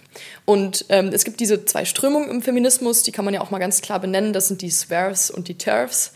Die Swerves sind die Sex-Work, ähm, wie nennt man das? Excluding äh, Radical Feminists. Und TERFs sind die Trans-Excluding äh, Radical Feminists. Ja? Also die würden im Zweifel Trans-Personen nicht die gleichen Rechte zugestehen wie echten Frauen. So. Und also das sind zwei sozusagen Unterströmungen des, des Hardcore-Feminismus. Und ähm, ja, ich denke, alles, was jetzt an Feminismus innerhalb der Sexarbeit läuft, versteht sich ganz ausdrücklich als Gegenentwurf dazu, nämlich als sexpositiven Feminismus, der eben sagt, nein, das ist ja nicht äh, das, das ist ja kein Umstand, dass wir uns erniedrigen, nur weil wir, weil wir Sex haben und Sex äh, anbieten. Oder mal so, also ich meine, aus so einer, aus der Sicht von einer Feministin, die halt sagt, so, das ist, das geht eigentlich gar nicht also die Sexnegative, wie, wie du es ja gesagt hast, ist wahrscheinlich einfach das in der Realität oder einfach nicht vorstellbar, dass jemand so gerne Sex hat, dass er dafür einfach sagt, super, dann mache ich das jetzt einfach zu meinem Beruf. Oder einfach mal andersrum gedacht, kannst du dich da in jemanden hineinversetzen, für den Sex einfach überhaupt keine Bedeutung hat, der nahezu vielleicht sogar komplett asexuell ist? Ja, selbstverständlich, weil ich hatte ja auch solche Phasen in meinem Leben. Also es ist ja jetzt nicht, ich, bin ja kein Roboter und ähm, irgendwie dauernotgeil auf dem Sofa. Also auch wenn natürlich wir gerne manchmal dieses Bild vermitteln von uns, klar. Aber ich, natürlich, ich kenne auch Lebensabschnitte, in denen einfach Sexualität eine untergeordnete Rolle gespielt hat. Also gerade wenn man viel ähm, geistig unterwegs ist, wenn man viele Texte liest, wenn wenn man einfach andere Interessen gerade hat, auch die Energie vielleicht manchmal nicht ausreicht dafür, dann gibt es auch Phasen in meinem Leben, in dem Sex jetzt einfach nicht so die große Rolle spielt. Und klar, ich kann mich da reinversetzen und ich kann mir vorstellen, eben aus diesem, aus diesem Ding heraus, dass man sich ja immer identifiziert mit allem, was man hört. Ja? Wir haben diese Spiegelneuronen und irgendwie, wir können Dinge nur begreifen, weil wir uns identifizieren, weil wir uns selbst da gewissermaßen drin sehen. Ja. Da entsteht dieser Ekel, wenn da einfach eine, ähm, ja, so eine Ablehnung von Körperlichkeit, von Sexualität da ist. Und ja, das Problem ist wirklich, dass die Menschen immer von sich auf andere schließen und glauben, so wie es jetzt mir geht, so müsste es ja allen gehen. Ich empfinde unendlichen Ekel vor Schwänzen und äh, vor Körperflüssigkeiten und all dem. Das muss doch eigentlich jedem so gehen. Ja, oder dass sich einfach, glaube ich, Menschen nicht vorstellen können, dass eine Frau das aktiv, also sich natürlich da auf eine gewisse Art schon auch, glaube ich, erniedrigt. Oder das hast du ja auch mal gesagt, dass du das ja aber auch teilweise auch den Reiz findest, also halt wirklich nur als reines Sexobjekt betrachtet zu werden. Und ich glaube, wenn dieser Fetisch bei Leuten aber nicht vorhanden ist oder eine Neigung dazu, dann ist es nahezu unmöglich, dass die sich vorstellen können, dass diese Leistung einvernehmlich, freiwillig und gerne geschieht. Naja, so ich habe schon eine Diskursverschiebung wahrgenommen in den letzten Jahren, dass, dass irgendwie der BDSM-Bereich ähm, langsam auch salonfähiger geworden ist. Natürlich auch durch solche Filme wie Fifty Shades of Grey. Also auf einmal ist es ein bisschen Mainstream und Popkultur. Also haben jetzt, glaube ich, auch schon viele Leute mal ausprobiert, wie es mal ist, ein bisschen Spanking und so weiter. Wie mal so Handschellen gekauft, so. wow. Aufregend ist ja alles in Ordnung. Also auch die, die zaghaftesten Annäherungsversuche an etwas, was so leicht außerhalb der Norm liegt, das sind doch komplett in Ordnung. Ich würde noch so ein bisschen zur, zur politischen Frage nochmal wieder zurückkommen. Also ich, ich sag mal, aus meiner Sicht, was mich an diesem Prostitutionsschutzgesetz unglaublich genervt hat, ist, dass es wieder nur die Frauen betrifft. Und die Männer halt ja, gut, die sind halt eben die Kunden. Also naja, angeblich ja nicht. Angeblich sollen ja die Kunden kriminalisiert äh, werden. Es wird ja jetzt nach dem neuen schwedischen Modell. Ja, achso, du meinst jetzt das davor, das genau. Prostituierten-Schutzgesetz von 2015. Genau, genau, also diesen ersten Vorstoß, wo es ja, glaube ich, dann auch, also du musst, glaube ich, ja seitdem auch dann du musst, glaube ich, auch einen ähm, Geschlechtskrankheitentest, glaube ich, machen. Nein. Nein? Nein, da bist du fehlinformiert. Oh, ich muss wunderbar, das fällt ein Stein vom Herzen. Ich dachte, das wäre damals auch beschlossen worden. Ich habe mich super aufgeregt damals. Nein, also wir müssen einmal pro Jahr zu einer Gesundheitsberatung, ähm, weil ja angenommen wird, dass wir das nach einem Jahr auch wieder vergessen haben, müssen wir da jedes Jahr hin. Also die, die Registrierung alle zwei Jahre, Gesundheitsberatung einmal pro Jahr, weil länger kann dein Gedächtnis unmöglich halten. Und ich war jetzt vor zwei Wochen bei dieser Zwangsgesundheitsberatung. Hast du was Neues gelernt? Es ist cool abgelaufen, weil da saß eine wirklich ähm, total abgegessene, abgeklärte Sozialarbeiterin, die mir einfach in die Augen schaute und sagte, haben Sie Fragen?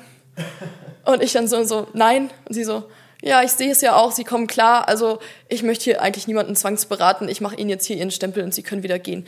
Das ist die Situation in den Ämtern. Und das möchte ich jetzt einfach hier an dieser Stelle auch mal offenlegen. Das ist ein Scheitern. Ich meine, ich bin da an einem Vormittag extra hingefahren, um mir einen Stempel abzuholen.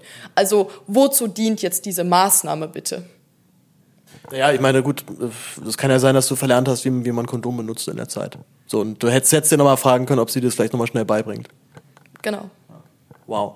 Also ich, ich meine mich eben noch zu erinnern, dass es, vielleicht war das aber auch nur zur Debatte, das kann natürlich sein, dass aber auch überlegt wurde, dass Frauen oder die Prostituierten sich dann regelmäßig wieder auch testen lassen müssen.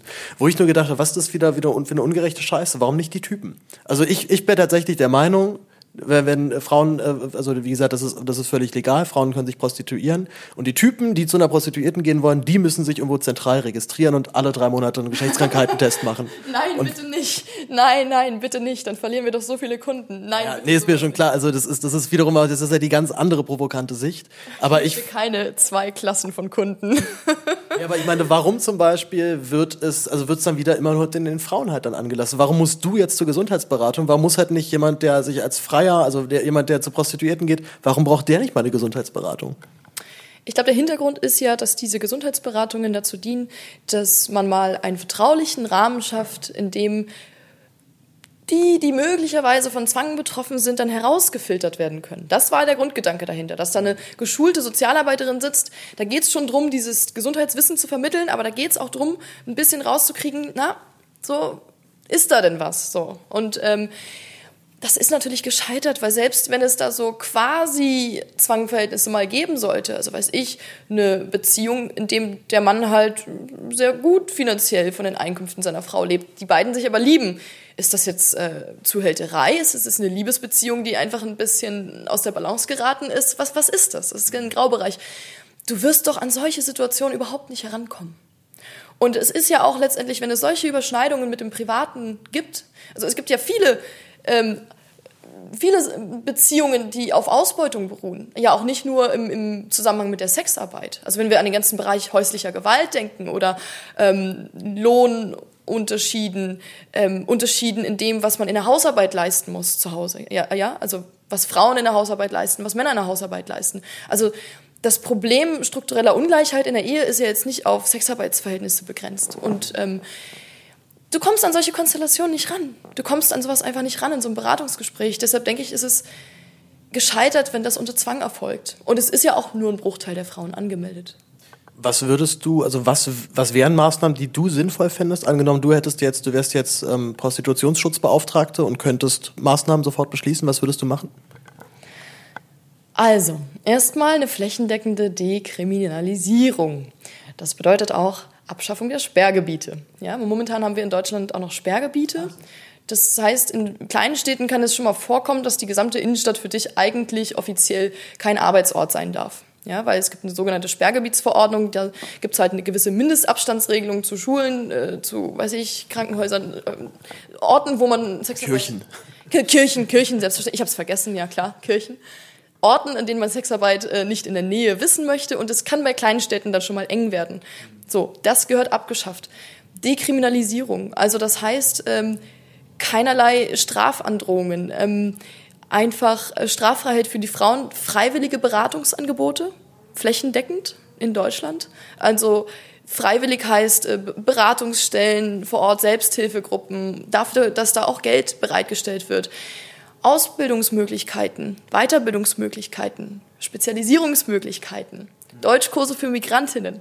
Äh, bedingungsloses Bleiberecht für Opfer von Menschenhandel, die eben sozusagen ausgesagt haben vor dem deutschen Staat.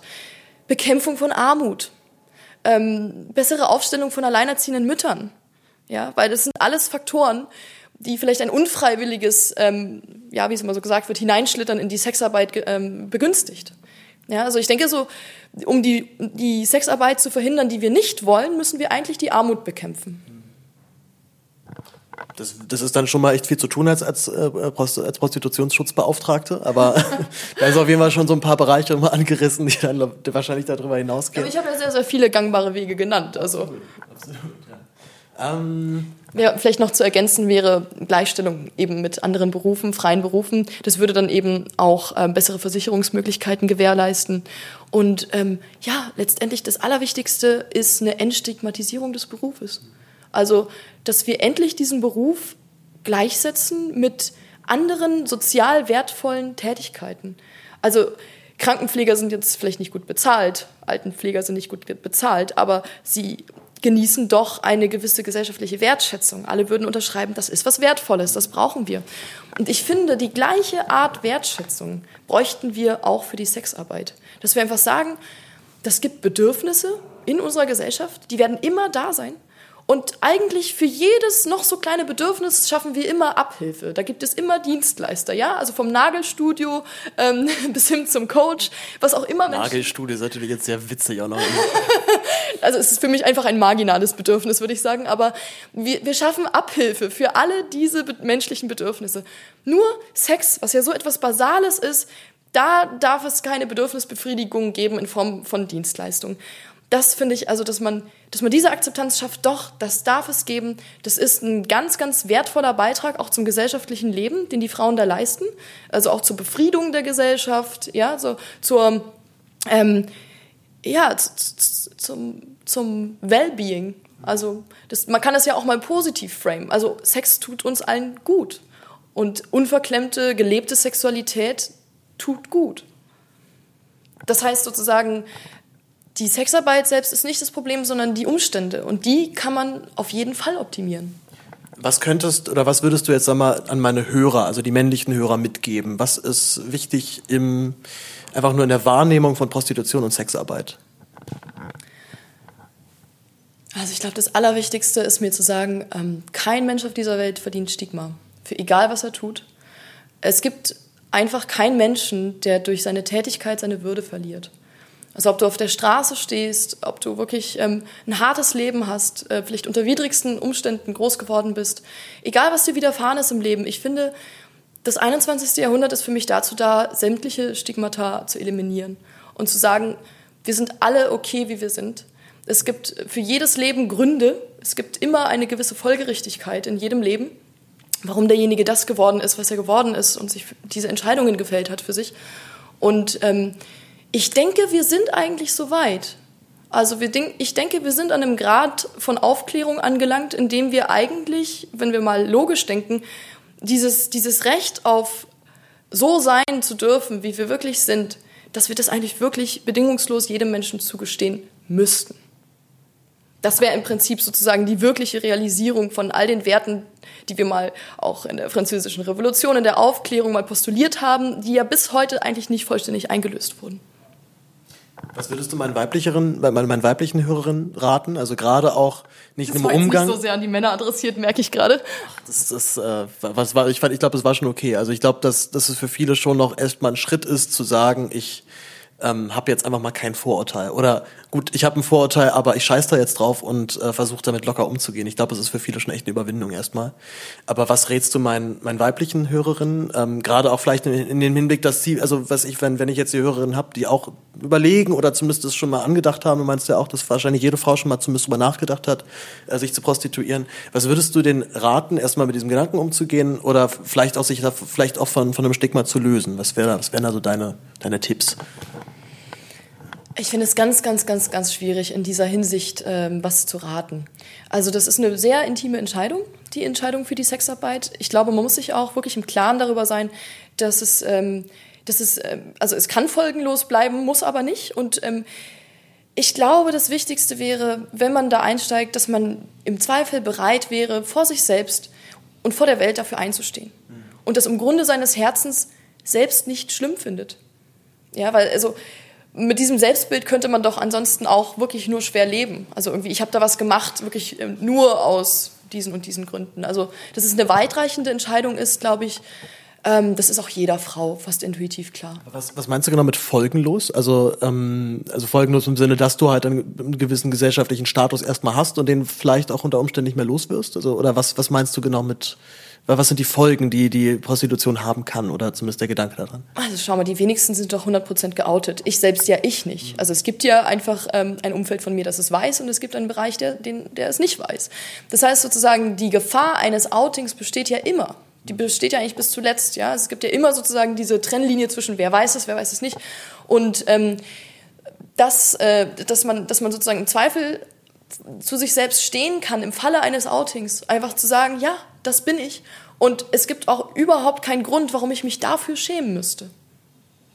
Ich, ich habe letztens auch, ich habe gerade erst überlegt, warum, ähm, also natürlich habe ich bestimmt auch Vorurteile. Ich glaube, jeder Mensch hat Vorurteile, egal wie man es dreht und wendet. Aber ich war einfach immer viel zu neugierig, als dass ich den dann, äh, als dass ich das dann über, also, äh, über Überhand nehmen lassen. Also wenn mir jetzt jemand im privaten Umfeld erzählt hätte, ich prostituiere mich, wäre ich vielleicht erstmal so, hm, what the fuck?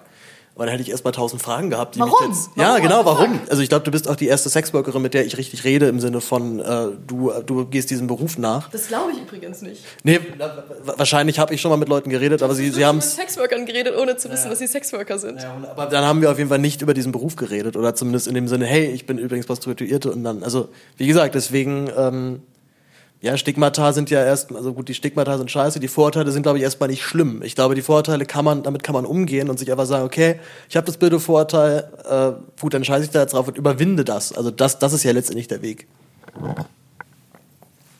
Genau. Also ich denke, das ist auch, ähm, das ist tatsächlich auch ein Weg, den man selber gehen kann, ein, ein Weg der Emanzipation auch noch innerhalb dieses Berufes. Also ich denke auch, dass es da bei mir verschiedene Etappen gab verschiedene Abschnitte, dass ich einfach ähm, da vielleicht am Anfang noch nicht so offen dazu stehen hätte können wie jetzt. Es macht ja auch einen Unterschied irgendwie, ob du Anfang 20 bist und äh, im Prinzip deine ganze Biografie noch vor dir hast. Da ist ja im Prinzip sozusagen äh, die Geschichte noch nicht auserzählt. Wird das was oder wird das nichts? Mit Anfang 30 und, äh, glaube ich, einer relativ gut situierten Lebenssituation braucht man sich dann nicht mehr anhören, äh, du hast dein Leben verfehlt. Das ist eine andere ähm, ja, das ist eine andere Basis, ganz einfach. Wir wollen so ein bisschen zum Schluss kommen, oder wir sind eigentlich praktisch schon so in so Schlusswortmodus, finde ich. Ähm, Jetzt würde mich halt eben nur noch interessieren, so ein bisschen so der, der Zukunftsaspekt der Prostitution, weil ich glaube, das ist schon noch irgendwie doch ein Problem, dass, dass der immer gewissermaßen ein Job auf Zeit ist, beziehungsweise sich wahrscheinlich dann irgendwie auch im, im hohen Alter dann zumindest ist einfach sich schwieriger gestaltet, weil der Markt natürlich dann einfach nach, nach einfach eher, eher, wahrscheinlich immer eher auf Jüngere aus ist. Ist das ein Vorurteil, was, äh, was ich jetzt hier so droppe, was schon stimmt, oder wo, wo du mir gleich wieder links, rechts eins mitgibst?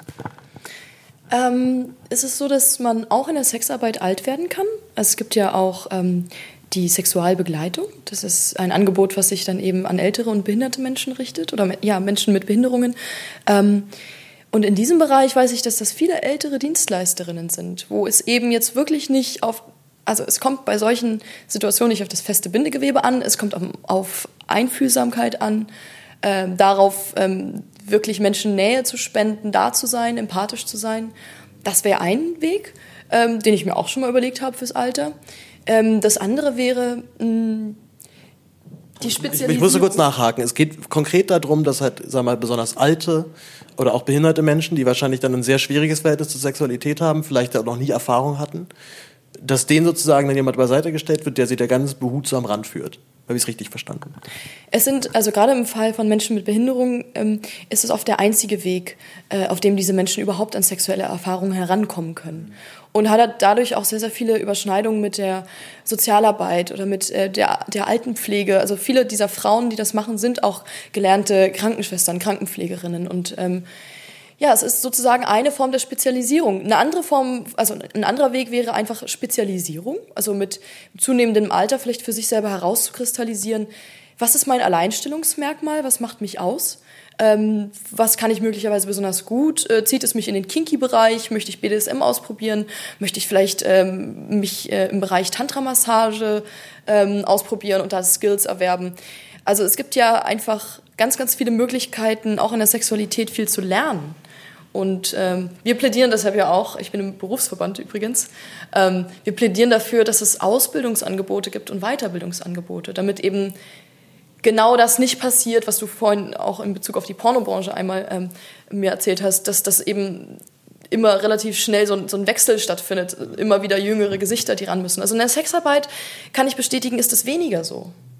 Also das ist nicht, das ist ja nicht so, dass du auf einmal von einem Tag auf den anderen nicht mehr fuckable bist, sondern da gibt's ja einfach, ähm, es verändert sich und auch deine ganze Figur, was du nach außen äh, transportierst, das verändert sich im Laufe des Lebens, aber du verlierst ja nicht auf einmal deine Erotik oder hörst auf, eben ein erotisches, anziehendes Wesen zu sein. Könnte ich mir aber vorstellen, dass das wahrscheinlich so für viele der absolute Tabubruch ist. Also äh, Behinderung und Sexualität, glaube ich, da sind viele wahrscheinlich doch ganz froh, dass sie sich damit noch nie auseinandergesetzt haben. Aber natürlich haben auch, hat auch ein behinderter Mensch, äh, ein behinderter Mensch einen sexuelle, sexuellen Drang und ein sexuelles Bedürfnis. Äh, was, was glaubst du, was müsste, also ist das schon so weit, dass man da einen offiziellen Weg gehen kann und was ich jetzt an Behindertenheime herantritt nach dem Motto, ey, ich biete diese Dienste an, überlegt's euch, quatscht euch hinterher ab und äh, oder aber also ich könnte mir vorstellen, dass man dann auch auf ganz große Ablehnung erstmal stößt an ganz vielen Stellen. Sehr oft ist es äh, ähm, ist es schwierig mit dieser Sperrgebietsverordnung tatsächlich, weil diese Einrichtungen sich sehr, sehr oft in einem Sperrgebiet befinden und die Dienstleisterinnen deshalb gar nicht zugelassen werden können. Glaubst du, glaubst du, da, da sind wir schon so weit, dass das ein, ähm, dass das einfach funktioniert? Dass da, dass da die Menschen entspannt sind und sich das, also das, äh, das okay finden, dass ein Behinderter jetzt die Dienste von einer Prostituierten in Anspruch nimmt? Also ich könnte mir vorstellen, dass das für viele so, dass das ist jetzt dann sozusagen die völlige Ausgeburt der Hölle. Nein, also von den Einrichtungen selbst, es ist ja allen bekannt, dass dieses Bedürfnis da ist, dass das besteht. Und dass auch viele dieser, dieser Begleiterscheinungen, die eben Menschen mit Behinderung haben, also weiß ich, ähm, Sachen, die dann irgendwie immer so psychisch interpretiert werden oder als ja, der, der, der muckt mal wieder rum. Also viele, die mit den engeren Umgang haben, wissen eigentlich, die Wurzel all dessen könnte behoben werden, wenn der Mensch einfach intime Erfahrungen hat und mal berührt wird. Das ist, glaube ich, ziemlich bekannt. Also, dass das wirklich ein großes Problem ist, dass für viele dieser, dieser Menschen, die es schwer haben, eh schon schwer haben im Leben, äh, eben Sexualität ein Riesenproblem ist. Und ähm, von der Seite der Betreuer erleben, erleben wir, also ich kenne, ich habe mich jetzt noch nicht persönlich damit vertraut gemacht, aber mal was davon gehört, höre ich immer wieder, ja, das, Ange das die Nachfrage ist riesig. Sie wollen eigentlich, äh, dass das mehr möglich ist. Das ist also in Holland gibt es da glaube ich sogar schon staatliche Zuschüsse. Da sind wir noch sehr sehr weit von entfernt. Aber die Sexualbegleitung in Deutschland hat sich auch in den letzten Jahren besser vernetzt, besser organisiert. Das Angebot ist größer geworden und auch die gesellschaftliche Akzeptanz. Hast du generell gerade das Gefühl, ähm, Sexualität bzw. insbesondere Prostitution ist auf einem guten Weg in Deutschland? Oder hast du gerade das Gefühl, es dreht sich gerade in eine unschöne Richtung? Wir wissen nicht, wie es ausgeht. Wir sind mittendrin in diesem Prozess. Jetzt im Dezember ist der SPD-Parteitag. Das ist sozusagen die nächste Richtungsentscheidung. Und ähm, also wir vom Berufsverband versuchen natürlich momentan alles Menschenmögliche, um ähm, unsere Stimme in den Diskurs einzubringen. Und einfach zu sagen, es gibt wahnsinnig viele von uns und ähm, es gibt wahnsinnig viele Menschen, die das gerne und freiwillig tun. Und es kann nicht sein, dass eine Gesetzgebung übergestülpt wird, die uns alle kriminalisiert und ein Pauschalurteil abgibt. Es ist nicht zu viel verlangt, dass man wirklich differenziert zwischen den einzelnen Phänomenen Menschenhandel, Armutsprostitution und eben freiwilliger Prostitution. Und wir wissen wirklich nicht, wie es ausgeht. Ähm, das ist in den nächsten Jahren ähm, noch alles offen. Wir sehen momentan gute Chancen, weil wir gerade in den letzten Wochen sehr, sehr viel Zuspruch bekommen haben in sozialen Netzwerken, eben von, von den Grünen, von der Linken sowieso äh, und jetzt auch zunehmend SPD-Landesverbände, die eben Stellung beziehen und sagen, ähm, nein, wir sind eigentlich eine Arbeiterpartei und das sind ja genau die Menschen, für die wir uns eigentlich einsetzen müssen und deren Rechte wir stärken müssen. Was mit der FDP? Ich meine, das ist ja eine, die Partei der Selbstständigen und die ja, also ich bin jetzt persönlich zum Beispiel kein großer Freund der FDP, aber merke, dass es die bürgerliche Partei ist, mit der ich doch am ehesten die Überschneidungspunkte habe, gerade was, was so individuelle Freiheit angeht. Wie stehen die da zur Prostitution? Ähm, ähm, die äußern sich nicht so in diesem Diskurs gerade, weil es ist ja auch einfach nicht ihr Thema, aber die sind natürlich im Zweifel immer bereit, ähm, eben wie du gerade schon genannt hast, für Bürgerrechte, für Freiheit einzutreten. Und ich glaube, die würden sich jetzt nicht äh, ins Lager der Befürworter äh, gesellen, allein schon vielleicht wegen den Steuereinnahmen, die dem Staat entgehen. Das macht ja irgendwie alles rational auch gar keinen Sinn. Ja gut, aber dann steht ja eigentlich CDU und AfD alleine da. Nee, also wenn die SPD also. jetzt kippt, dann nicht also sagen wir mal äh, Olaf Scholz, Clara Geiwitz oder dann eher Esken Novabo. Was glaubst du, was, was, was wäre da die richtige, die richtige Besetzung, zumindest jetzt für dein Thema? Also die soeben genannten haben sich ja zum Thema Sexarbeit noch nicht geäußert, das heißt, wir können da nur mutmaßen. Also ich habe in der SPD in letzter Zeit beobachtet, dass gerne auch mal so Meinungen ausprobiert werden. Also dass so zum Beispiel so ein Karl Lauterbach sich da einfach mal kurz hinstellt und sagt, ähm, ja, Sexarbeit ist ganz schlimm und ich befürworte jetzt auch das schwedische Modell. Und den fand ich eigentlich cool, den mochte ich. Also ich habe auch seine, seine Beiträge auch verfolgt. Er ist auch sehr, sehr so, so einer der, der ähm, ja, Klimawandel, ähm, also Maßnahmenbefürworter in der Partei, den fand ich gut. Und dann stellt er sich so hin und probiert einfach mal so kurz so eine Meinung über Sexarbeit aus, wo er sich vielleicht mal gerade vor zwei Stunden kurz was zu durchgelesen hat. Und was ich beobachte ist, natürlich merken diese Leute dann auch, wie das ankommt in sozialen Netzwerken. Also wir erheben schon Einspruch und sagen dann, das gefällt uns nicht und sie haben sich da nicht sauber informiert. Das kann ja wohl nicht der Standpunkt der SPD sein, ähm, die Rechte von Arbeitern zu schwächen. Und ähm, schauen Sie sich mal die Evidenzen aus diesen Ländern an. Also alle empirischen Studien weisen ja darauf hin, dass das schwedische Modell eigentlich zu mehr prekären Lebenssituationen geführt hat für Sexarbeiter. Wie kann jetzt jemand wie ich, der sich äh, weder selbst prostituiert noch äh, aktiv Prostitution nutzt, wie kann der euch trotzdem unterstützen? Gibt es da eine Möglichkeit? Das wäre doch ein guter, guter Austausch auch für meine Hörer und Hörerinnen. Ja, also erstens hört Sexarbeitern zu. Sprecht nicht über sie, sprecht mit ihnen. Und ähm, ja, ähm, seid offen, ähm, lehnt es nicht von vornherein ab. Ich finde, dass jede Lebensentscheidung, egal wie abwegig sie uns von außen erscheinen mag, erstmal Respekt verdient.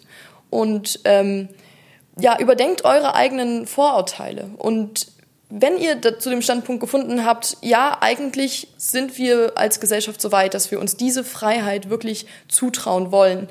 Wir können erwachsene Menschen zutrauen, dass sie frei über ihre Sexualität verfügen können. Wir halten erwachsene Menschen für erwachsen genug, diese Entscheidung zu treffen. Wenn ihr dann diesen Standpunkt gefunden habt, dann ähm, redet darüber, normalisiert es, sagt, es ist eine Arbeit, es ist nicht eine Arbeit wie jede andere, aber sie verdient Respekt wie jede andere. Und ähm, was ihr ganz konkret tun könnt, also auf Twitter kann man uns immer sehr supporten, indem man unsere Beiträge teilt. Wir haben jetzt zum Beispiel demnächst eine große ähm, Fotoshooting-Aktion, die kommt demnächst raus. Wir machen eine Medienkampagne für die sozialen Netzwerke, wo wir, ähm, wir haben ein politisches Fotoshooting gemacht. Wenn das rauskommt, liked unseren Beitrag, tweetet ihn, retweetet ihn. Das hilft uns total weiter.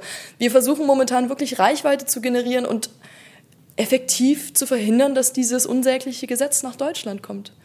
Und jeder, der einfach sagt, ja, aus einer feministischen Perspektive heraus setze ich mich für die Rechte von Sexarbeitern ein. Jede, jeder Mensch, der das äußert, der hilft uns. Ich hab's verstanden. Support your local sex worker. Dann, ah ja. Ein Schlusswort noch. Ja, bitte, bitte. Sexworker da draußen, die ihr das hier hört, bitte tretet in den Berufsverband ein, denn wir versuchen gerade eine schlagkräftige Lobbybewegung für die Sexarbeit in Deutschland zu werden. Und ich sage ganz bewusst Lobby, weil uns wird es immer so um die Ohren gehauen von wegen, ihr seid ja nur die Betreiber, Mafia, Lobby, was auch immer. Nein, sind wir nicht. Wir sind Prostituierte genau wie ihr. Und wir wollen einfach momentan uns Gehör verschaffen. Und da ist es ganz, ganz wichtig, dass wir so viele von uns wie möglich repräsentieren, dass wir auch einfach unterschiedlich sind. Also ob ihr auf der Straße arbeitet, ob ihr im Bordell arbeitet, ob ihr nur über Kauf mich arbeitet, ob ihr im High-Class-Sektor arbeitet, lasst uns eine schlagkräftige Lobby bilden.